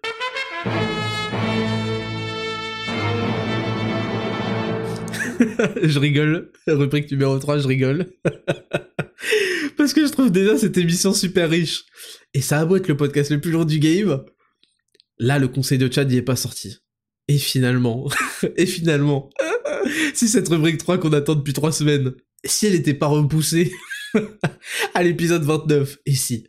Parce que l'épisode 29, on va fêter les 4 millions d'écoutes, je pense. Hein. Les 4 millions d'écoutes euh, de Raptor Podcast, c'est énorme. C'est énorme, on fêtera ça on fêtera ça dignement, comme il se doit, et on fêtera ça avec une rubrique 3 colossale. Parce que là, en fait, je viens de voir, on est déjà à plus d'une heure d'émission, une heure dix. Euh, donc, euh, ouais. Donc, ce qu'on va faire, c'est qu'on va pas faire de rubrique 3. oh, vos gueules, vos gueules. C'est bon, le conseil de chat, il est pas sorti, il sort, essayez de le potasser. Euh, j'ai enlevé plein de trucs pour pas qu'il soit trop long en plus, donc ça va vraiment être super riche. Et une fois qu'il sera sorti, on va en discuter. Vous croyez où Détendez-vous, on n'est pas parti, on est à l'épisode 28, on a, on a pour 200 épisodes, euh, Raptor Podcast 10 000 pas. On se calme. On passe à la rubrique numéro 4. rubrique numéro 4. Euh, et Raptor. C'est parti, jingle. Rubrique numéro 4 et Raptor, c'est la rubrique où vous me posez vos questions personnelles euh, sur Instagram, à Raptor Podcast. Je vous propose tous les samedis de le faire en prévision de cette émission et on commence avec Nicolas CSU, qui me dit qu'en est-il de ceux qui veulent juste être massifs sans forcément être secs dans ton futur programme? Bah c'est vrai que le donc le programme Zero to Hero n'est pas un programme seulement, c'est évidemment il y a un programme d'entraînement, il y a des protocoles nutritionnels extrêmement puissants qui vous permettront d'atteindre ce que les gens n'atteignent pas, et je les mets au défi d'atteindre. Voilà, tous les, tous les mecs là d'internet, d'Instagram, on va voir. Et euh, après, moi j'ai l'œil, j'ai l'œil, je sais repérer les body fat. C'est pas parce qu'un mec on voit ses abdos euh, qu'il est euh, à 8% de body fat en fait. Moi, à 12% de body fat, on voit mes abdos. Donc, c'est vraiment l'objectif, c'est d'avoir un physique esthétique pour Zero to Hero. C'est quelque chose, moi je trouve que c'est le programme ultime. C'est le programme ultime parce que ça permet d'avoir une vie à côté, ça permet d'atteindre des objectifs que personne n'arrive à atteindre. Et en fait, je me suis rendu compte que il n'y avait pas besoin d'être une masse, être énorme, et au contraire que ça desservait l'esthétisme au bout d'un certain moment, pour être, euh, pour avoir un super physique. Et je vais vous donner un exemple nickel. Euh, d'ailleurs, Brad Pitt dans 3. Je vais vous citer deux films que j'adore, en tout cas que j'adorais quand j'étais euh, en train de me construire. 3, Troy, avec Achille, putain, mais on en reparlera de ce film. Et puis Gladiator, bon Gladiator, c'est Gladiator. Le physique de, de Russell Crowe. Quelqu'un s'en souvient? Personne n'a calculé son physique. C'est pas parce qu'il était pas massif, il était certainement euh, musclé. Mais il était à quoi? À 15% de body fat, on s'en souvient même pas, on l'a pas calculé, c'est pas resté oh putain le physique, qu'est-ce que c'était impressionnant. Alors que Achille, Achille, il a un physique magnifique. Alors, je le trouve peut-être encore pas assez euh, musclé, on va dire, pour être vraiment dans des super proportions. Mais son physique, je me souviens qu'il est absolument incroyable. Il y a une scène là où euh, il est avec euh, la cousine de je sais plus quoi là. Elle est absolument, il a un physique incroyable, mais c'est parce qu'en fait il est extrêmement sec et qu'il a des bonnes proportions. Moi je verrais un petit peu plus de masse, c'est sûr, mais il est, il a un physique magnifique. Et c'est pour ça qu'on s'en souvient que ça a gravé nos esprits. Et le mec de, enfin, le Maximus, euh, il, a, pas gravé nos esprits pour son physique, hein, pas du tout. Donc euh, moi, c'est vrai que c'est le cœur euh, de Zero to Hero. Je, je vais vous faire attendre ce physique-là à 100%. Je dis bien à 100%. avant, en fait, la condition pour atteindre ce physique, c'était vraiment à quel point le mec va être déter, va être motivé, va être prêt, et donc il n'y avait pas un énorme pourcentage de réussite, mais c'est normal. Là, j'ai balayé, j'ai viré tout ce qui est chiant pour que ce soit le niveau quasi minimum pour euh, y réussir, et ça va être plaisant. Et je, me suis concentré sur le pilier le plus important euh, de la... Enfin, il y en a beaucoup plus, hein.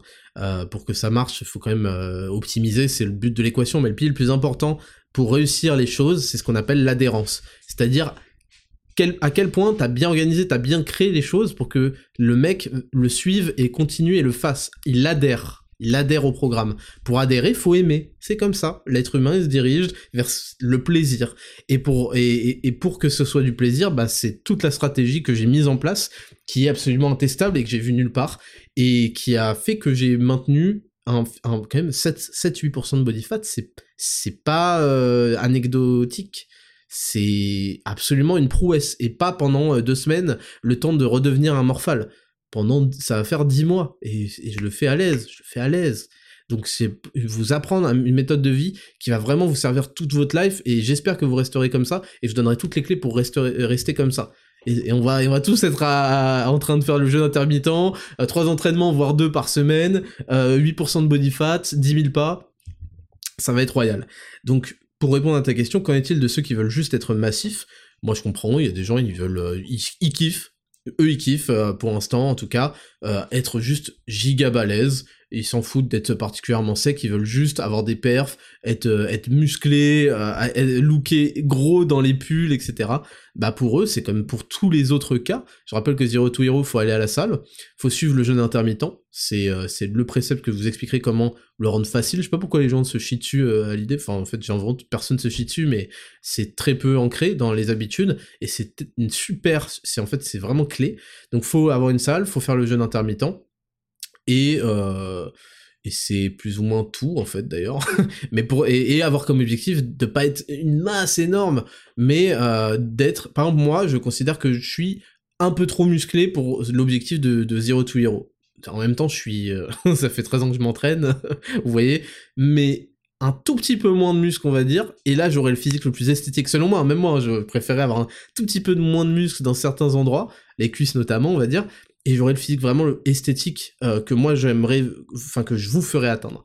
Euh, et pour ceux qui veulent faire, bah, c'est comme d'hab, c'est programme personnalisé. Et il y aura une, option de suivi qui sera débloquable même pour ceux qui ont déjà pris un programme complet. Ce sera uniquement pour complet. Pas pour ceux qui ont pris juste nutrition, pas pour ceux qui ont pris juste training.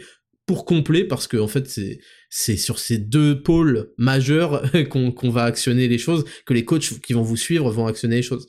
Donc, euh, pour vous, ce sera programme personnalisé. Euh, et, dans le cas où tu veux juste perdre du gras, être tranquille à la maison, euh, voilà, pas te prendre la tête, Raptor Bodyweight, super efficace, super cool à faire. Pareil, l'adhérence, c'était quelque chose de très important pour moi. Et donc j'ai créé des séances qui sont tout le temps nouvelles et qui sont, vous lancez la vidéo, vous faites le truc avec moi, vous kiffez et basta quoi. Et ça c'est top. Et puis il y a des recommandations nutritionnelles dans, dans Bodyweight. Donc voilà pour te répondre. Ensuite on a Valentin CLVRN. Salut Raptor, comment tu gères ton sommeil? Bah écoute, c'est je fais comme les conseils de tu sais les conseils de chat, c'est des trucs que j'applique hein, dans ma vie de chat tous les jours. Les conseils de chat, c'est des conseils faciles d'application qui peuvent changer toute votre vie. Et donc euh, moi, c'est comme j'ai dit dans le conseil de chat, c'est-à-dire que déjà je fais mes 10 000 pas, ça ça fait une dépense physique dans la journée, ça aide vachement à dormir, surtout que j'en fais une bonne partie, on va dire j'en fais 50 40 à 50% on va dire le soir avant de, avant de dormir. Euh, je suis bien plein, j'ai bien pris mon repas, j'ai pris ma glace, donc je suis bien, euh, bien plein et je kiffe. Et euh, donc les 10 000 pas aident à, avoir un bon sommeil. Il y a le fait d'être exposé à la lumière du jour le matin et si possible le soir au coucher de soleil. Ça c'est un truc que j'applique plus ou moins, mais le matin tous les jours, mais le, coucher de soleil, je suis pas là euh, en train de faire attendez, il est 18h30, euh, je, faut pas que je le rate. Voilà, ça arrive qu'on voit pas le soleil, mais ça c'est chose importante pour le rythme circadien, ça s'appelle. Il y a évidemment euh, le fait de prendre le pack sommeil, ça c'est un truc super important et vous pouvez regarder d'ailleurs les retours. C'est le pack sommeil, c'est zinc et magnésium bisglycinate. Alors, on, les a, on, les, a mêlés à de la vitamine B6 pour augmenter leur absorption, mais aussi à de la taurine. Alors, j'ai vu un rigolo euh, récemment dire que la taurine, il l'avait pas mis. il l'avait pas mis dans, son, dans son pack sommeil, en gros, parce que c'était excitant. Euh, parce que la taurine, en fait, c'est un, ingrédient qu'on retrouve par exemple dans les boissons Red Bull, etc. Alors, ça montre l'amateurisme de la personne parce que la c'est pas parce que déjà c'est pas parce que tu peux pas avoir un truc dans ton produit que il faut que tu inventes des raisons euh, fausses pour faire genre c'est un choix. C'est pas un choix gros. c'est juste que la Pologne ne t'a pas proposé. Mais en fait la taurine n'est pas un excitant du tout. C'est pas parce que c'est dans le Red Bull que c'est un excitant. La taurine est justement quelque chose qui, qui euh, un relaxant. Et donc ça vraiment ça ajoute cet effet relax euh, le soir. Donc je prends mon zinc magnésium B6 taurine qui fait que dans les 30 minutes, après je vais me voir mon petit film western là, dans les 30 minutes, une heure, parce que ça me reste éveillé le film, je vais m'endormir et je vais avoir un sommeil de plomb et je vais pas me réveiller la nuit. Et surtout, euh, bon après il y a plein de... Énormément d'avantages aux zinc et au magnésium, mais on le présente comme ça parce que c'est quand même le sommeil quelque chose qui nous intéresse pour le fait la quasi-totalité d'entre nous, hein, la totalité même. Et, euh, et puis qu'est-ce que je mets d'autre en place? Il y a le fait d'avoir une... Moi je déteste euh, le radiateur dans la chambre allumé, c'est juste pas possible, donc il n'y a pas de radiateur, j'éteins tous les radiateurs dans la chambre. Avoir une chambre assez euh, sombre et assez fraîche, voilà. Il y a besoin, le corps a besoin de, de fournir de l'énergie pour se chauffer et surtout d'avoir de quoi se rafraîchir parce que la nuit, vous vous en rendez pas compte, mais vous allez sortir une jambe, sortir un bras pour vous, pour vous pour vous refroidir, pour vous rafraîchir. Et si vous êtes dans une pièce super chaude, bah vous allez avoir des mauvaises nuits de sommeil. Donc c'est tous les conseils de, enfin c'est tout ce que j'ai donné dans le conseil de chat sur le sommeil. C'est aussi quelque chose qu'on donne dans les comme protocole de récupération dans tous les programmes perso. Et c'est ce que je fais. Euh, voilà, je fais, y a pas de, je fais pas plus. Il y a pas de recette miracle. Ah oui, le sexe. J'ai oublié ce paramètre fondamental la relation sexuelle, euh, ça fait dormir immédiatement après. Surtout dites à votre meuf d'arrêter de casser les couilles. Euh, tant pis pour le romantisme, etc. Vous avez un pic euh, de sommeil qui vient immédiatement après. Je ne saurais pas expliquer tout ce qui se passe, mais c'est royal. C'est royal. Dites à votre gonzesse de la boucler et vous dormez immédiatement. et le scotch sur la bouche, mais ça c'est encore autre chose. Donc, enfin le, le, le sparadrap. Donc, ah, ah oui, euh, vraiment, euh, si vous pouvez avoir une relation sexuelle avant de dormir, c'est royal. Euh, et je parle pas de vous masturber, bien évidemment. Encore moins sur du porno, n'est-ce pas? Question suivante, VicMax266, salut Raptor, quelles sont tes meilleures performances en muscu à ton prime?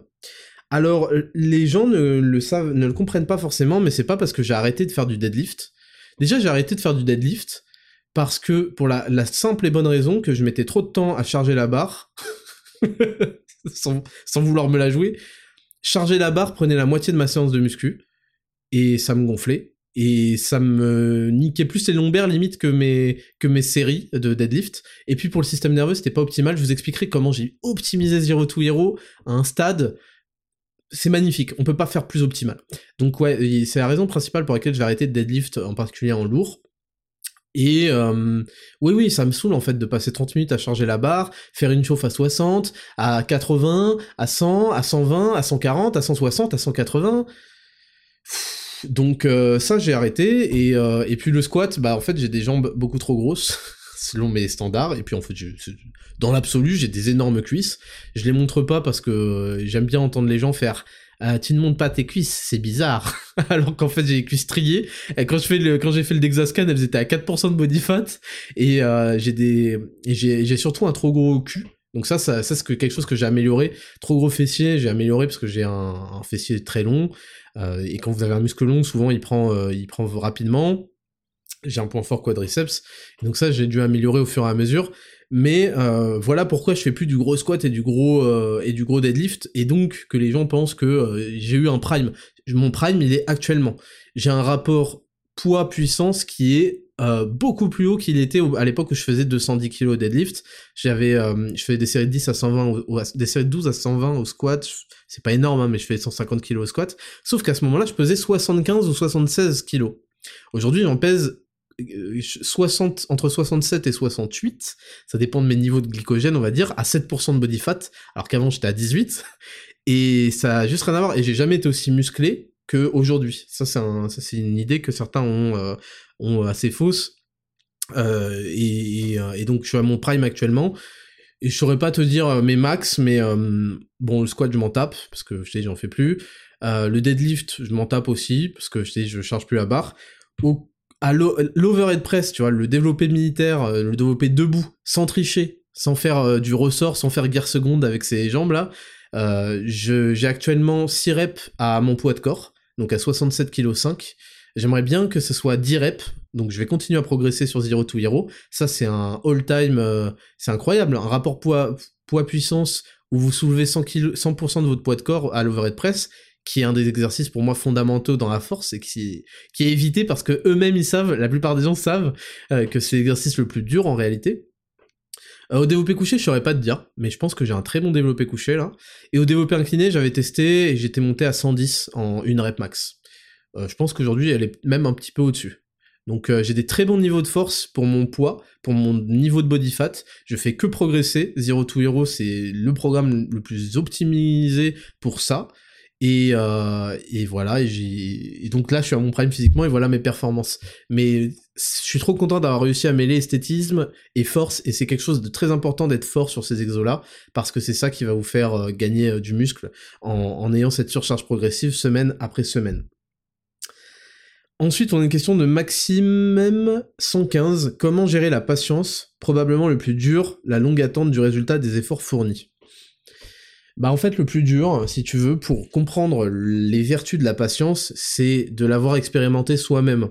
Tant que t'as pas eu un truc où être patient s'est avéré euh, fructueux, où tu as réussi à avoir des, très bons résultats parce que t'as été vraiment patient, tu sais pas à quel point tu peux te trust the process en fait. Tu sais pas à quel point euh, il suffit de voir long terme et de d'attendre et de trust the process qu'on dit. C'est-à-dire de faire confiance à la formule et euh, de suivre euh, et, que ça portera ses fruits. Au passage, quand vous abordez la muscu ou la nutrition, votre transformation physique sans avoir de plan, que ce soit un programme perso, un programme tout court, Zero to Hero, etc., vous ne pouvez pas faire preuve de patience, tout simplement parce que vous ne savez pas où vous allez et vous êtes dans une remise en, question permanente. Vous n'avez pas d'autorité euh, à laquelle vous pouvez faire confiance qui vous dit fais ça, et ça va avoir des résultats et je l'ai prouvé avec des milliers de transformations, etc., etc. Et donc quand vous n'êtes pas dans cette situation-là, et je l'ai été moi avant d'être coaché personnellement, il y a il y a des années de ça d'ailleurs, ça remonte à quand? Ça remonte peut-être à 2000, 2015. J'ai ouais, j'ai commencé à être coaché en 2015 et bah figurez-vous que j'ai alors que ça me passionnait hein, c'était un sujet qui me passionnait nutrition entraînement parce que j'étais pas je pouvais pas me fier et il y a plein de coachs d'ailleurs pour préparer des compétitions qui sont coachés parce que ça t'enlève cette cette remise en question permanente, le fait que tu te dis ah peut-être que ça avance pas alors que ça devrait, peut-être j'ai fait un truc mal, euh, faudrait que je teste cette méthode là et tu testes des méthodes une semaine après l'autre, etc. euh, ça, ça t'enlève la patience. Donc la patience peut être amenée déjà par le fait d'avoir un plan sérieux dont on connaît la, la, valeur. Et c'est pour ça que je te dis, ben, euh, dans plein de, domaines de la vie, et c'est pour ça que la muscu se répercute et doit améliorer et augmenter notre, nos standards dans la vie et vraiment se répercuter sur tous les domaines, parce que ça nous apprend qu'en suivant un plan et en ayant de la rigueur, de la discipline et de la patience, ce plan va payer, euh, va, va porter ses fruits, et que tous ceux qui, dans la même durée de temps, n'auront auront fait les trucs au hasard, d'un an, bah vont avoir zéro résultat. Et c'est ça qui est horrible dans la vie, c'est de perdre son temps vraiment. Donc euh, pour moi, c'est ça, la patience. Et puis aussi, il faut respirer. Faut se... Là, je vais parler de la patience en termes d'émotions immédiates. Pourquoi s'énerver Comment ne pas s'énerver, etc. Avoir de la patience. Il faut se demander à quoi ça sert. Faut aussi s'observer, se dire à quel point ça peut être la honte de s'être laissé dépasser, d'avoir pas su maîtriser ses émotions. Je parle de la colère là.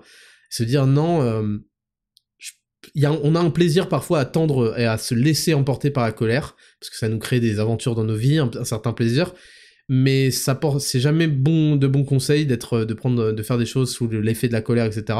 Il faut être patient et savoir que il faudra euh, revenir un peu à froid, reprendre ses esprits, contrôler ses émotions, les prendre, pour prendre les meilleures décisions de sa vie.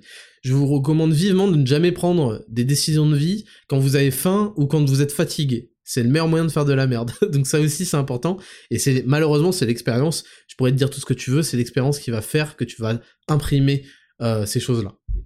Et c'est tout pour ces questions. Je rappelle pour cette rubrique comme pour la rubrique euh, suivante là, si on n'a pas lu vos questions personnelles, et que c'est les mêmes que vous avez la semaine prochaine, n'hésitez pas à les reposer, à les reposer, euh, on les sélectionnera peut-être la semaine prochaine, et pareil, si vous avez eu des DM, des problèmes de vie qui n'ont pas été sélectionnés cette semaine, n'hésitez pas à les renvoyer la semaine prochaine, et peut-être que euh, on aura le temps et on, aura sélectionné avec l'équipe euh, vos problèmes.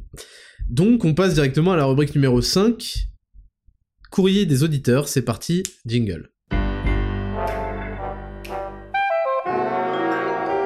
Rubrique numéro 5, courrier des auditeurs, toujours en anonyme, on commence avec ce message. Salut Raptor, je me souviens que tu en as déjà parlé, mais je viens d'avoir un gamin qui a un mois demain. J'ai pas raté une seule session de Raptor Daily depuis avril 2022.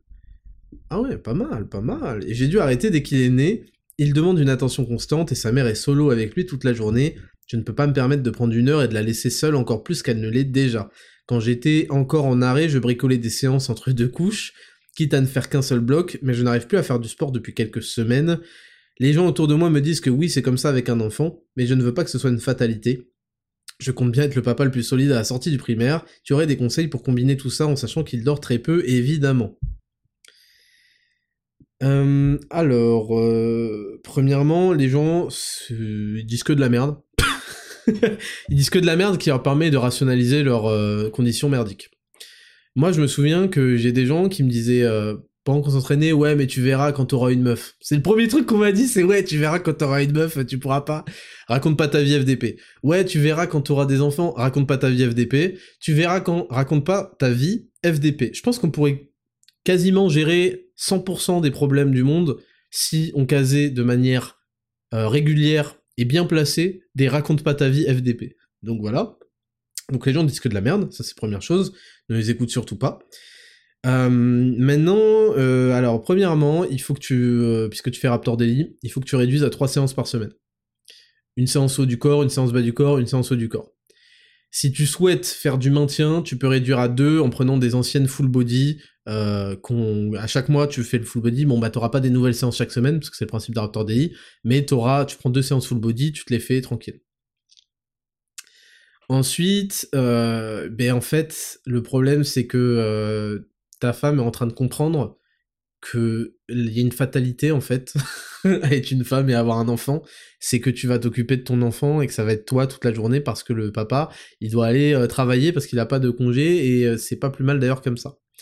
Donc évidemment, ça fait de la peine parce qu'il y a beaucoup de fatigue engendrée, ceci, cela, mais c'est une responsabilité, nos parents l'ont fait, nos grands-parents l'ont fait, les trucs l'ont fait, c'est à nous, et dans la vie, les plus belles choses s'obtiennent par la souffrance, et avoir un enfant et bien l'élever, etc., ça s'obtient par la souffrance, et, euh, et, et, et, heureusement, tu vas t'en rendre compte, heureusement que c'est dans ce sens-là et pas dans l'autre, heureusement que c'est les femmes qui euh, s'occupent, allaitent les enfants, etc., et pas dans l'autre, parce que sinon, il y aurait beaucoup plus de... Euh, mort subite du nourrisson, on va dire. Donc c'est comme ça, tu verras que les hommes sont pas faits pour ça et qu'on a, on est très sévère et qu'on n'a pas le cerveau branché correctement pour ça, les hormones branchées correctement, et que euh, heureusement que c'est comme ça, voilà, pour le bien de tout le monde. Donc ça c'est la première chose. Je comprends quand tu dis que tu rentres et que bah elle a souffert toute la journée, que là elle se dit bon bah tiens ça va être mon occasion de passer le relais pour souffler un coup etc. Et je te conseille de pas lui enlever ça. Même si bon bah dans l'idéal voilà. Maintenant il faut que tu vois aussi euh, quand est-ce qu'à à cet âge-là, ça fait des siestes peut-être assez courtes, mais ça en fait des siestes quand même assez régulièrement. Et euh, ce que je te conseille de faire, c'est de placer déjà une séance le week-end. Donc là, tu seras pas au taf, donc tu pourras euh, t'entraîner pendant une sieste. Là, il s'agit plus d'avoir des horaires réguliers, mais de saisir les opportunités de la vie. Et moi, je me souviens, bon après j'étais à la maison, mais je saisissais l'occasion d'une sieste de mars pour aller m'entraîner. Et justement, je faisais aussi Raptor de lit. Peut-être que tu dois aussi virer le bloc 3, euh, peut-être faire bloc 1, bloc 2, euh, peut-être un peu plus de séries, et voilà.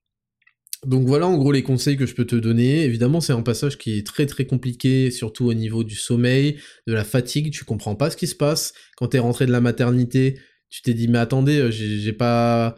Ils veulent pas me faire, un petit examen de, diplômant pour que j'ai les, compétences pour m'occuper d'un enfant là parce que comment je fais? Je dois improviser. Moi, je me souviens qu'en plus, on l'a eu euh, donc en février 2020, 12 février, il est né, et juste après, c'était le confinement, donc je te laisse euh, apprécier euh, comment on a dû se retrouver seul. Il faut essayer d'avoir le plus possible de l'aide de la famille maternelle, hein, souvent, parce que la famille paternelle, il peut y avoir une sorte de distance, parce que c'est très intime hein, après l'accouchement pour la maman. Donc, essayer le plus possible d'avoir des femmes de sa famille pour aider. voilà.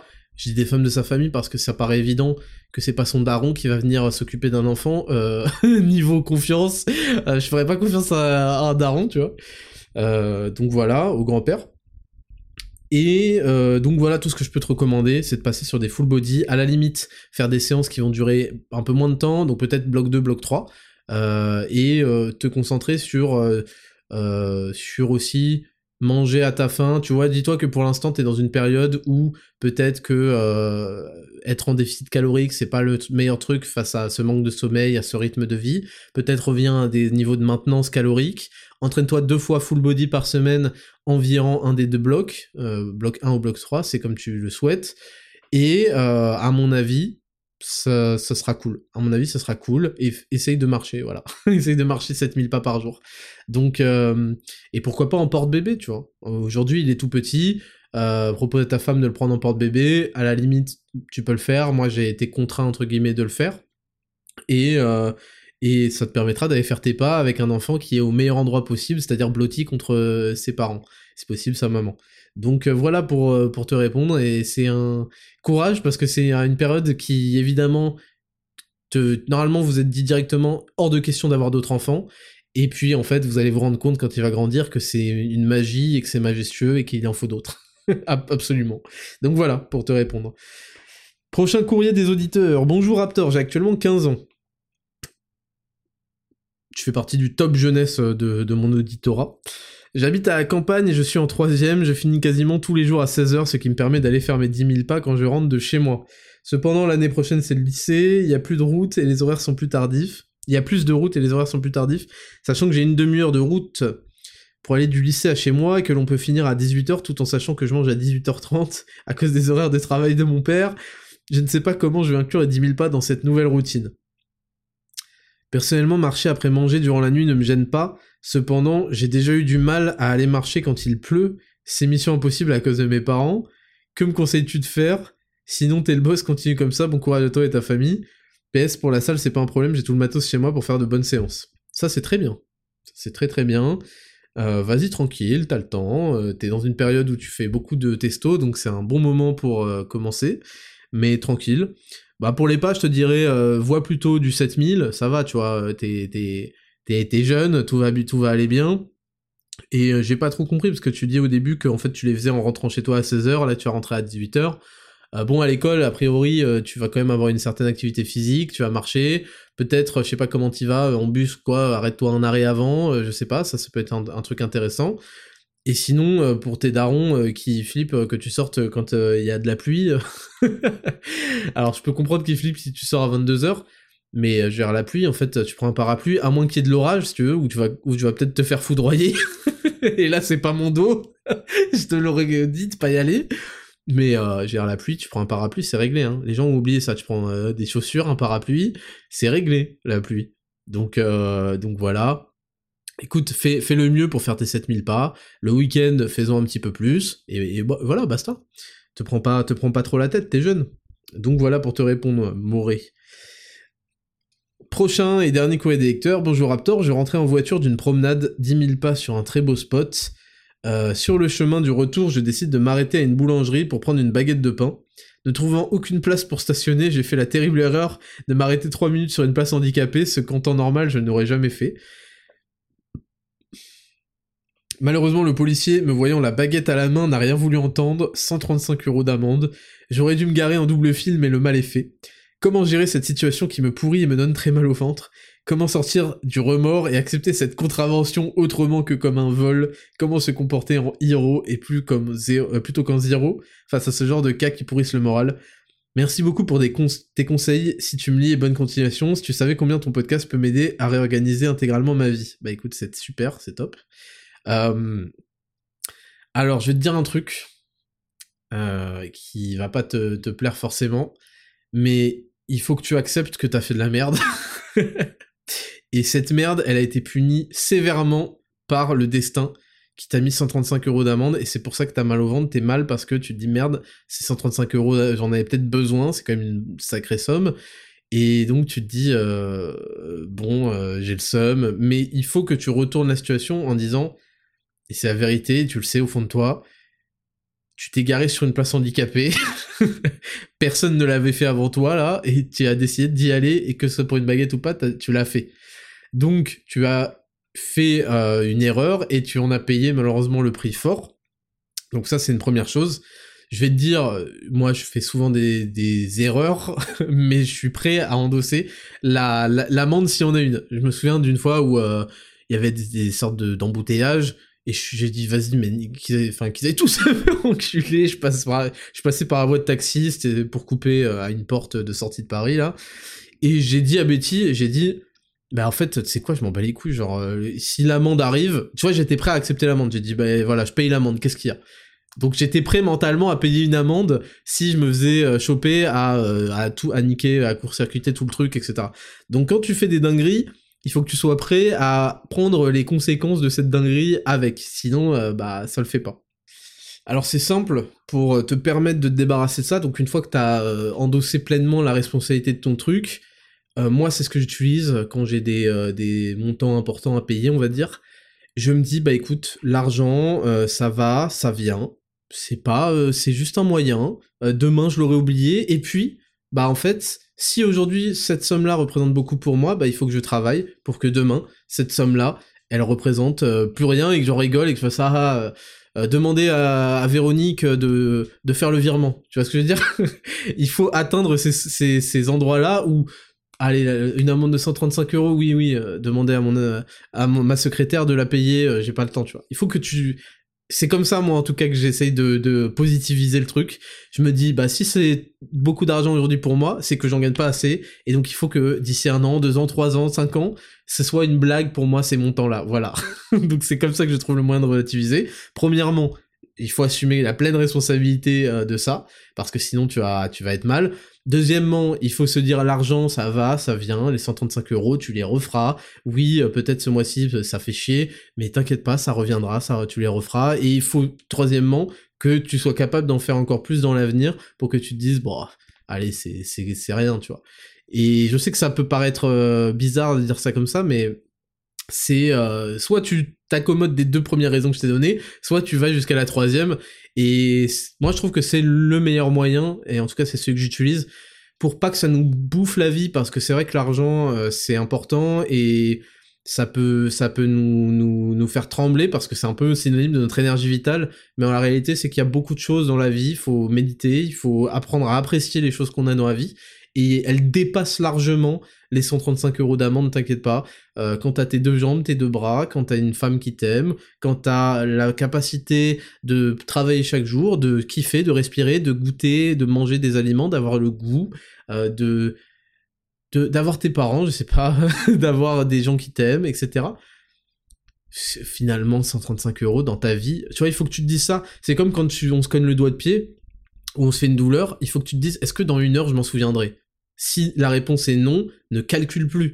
Donc les 135 euros, faut te dire, est-ce que dans un an je m'en souviendrai? Bon bah euh, oui, euh, non, tu vois. Euh, dans deux ans, tu vois, et, donc faut que tu calcules plus et que tu te dises, bah c'est rien, c'est que c'est pas suffisamment important. Tu vois ce que je veux dire?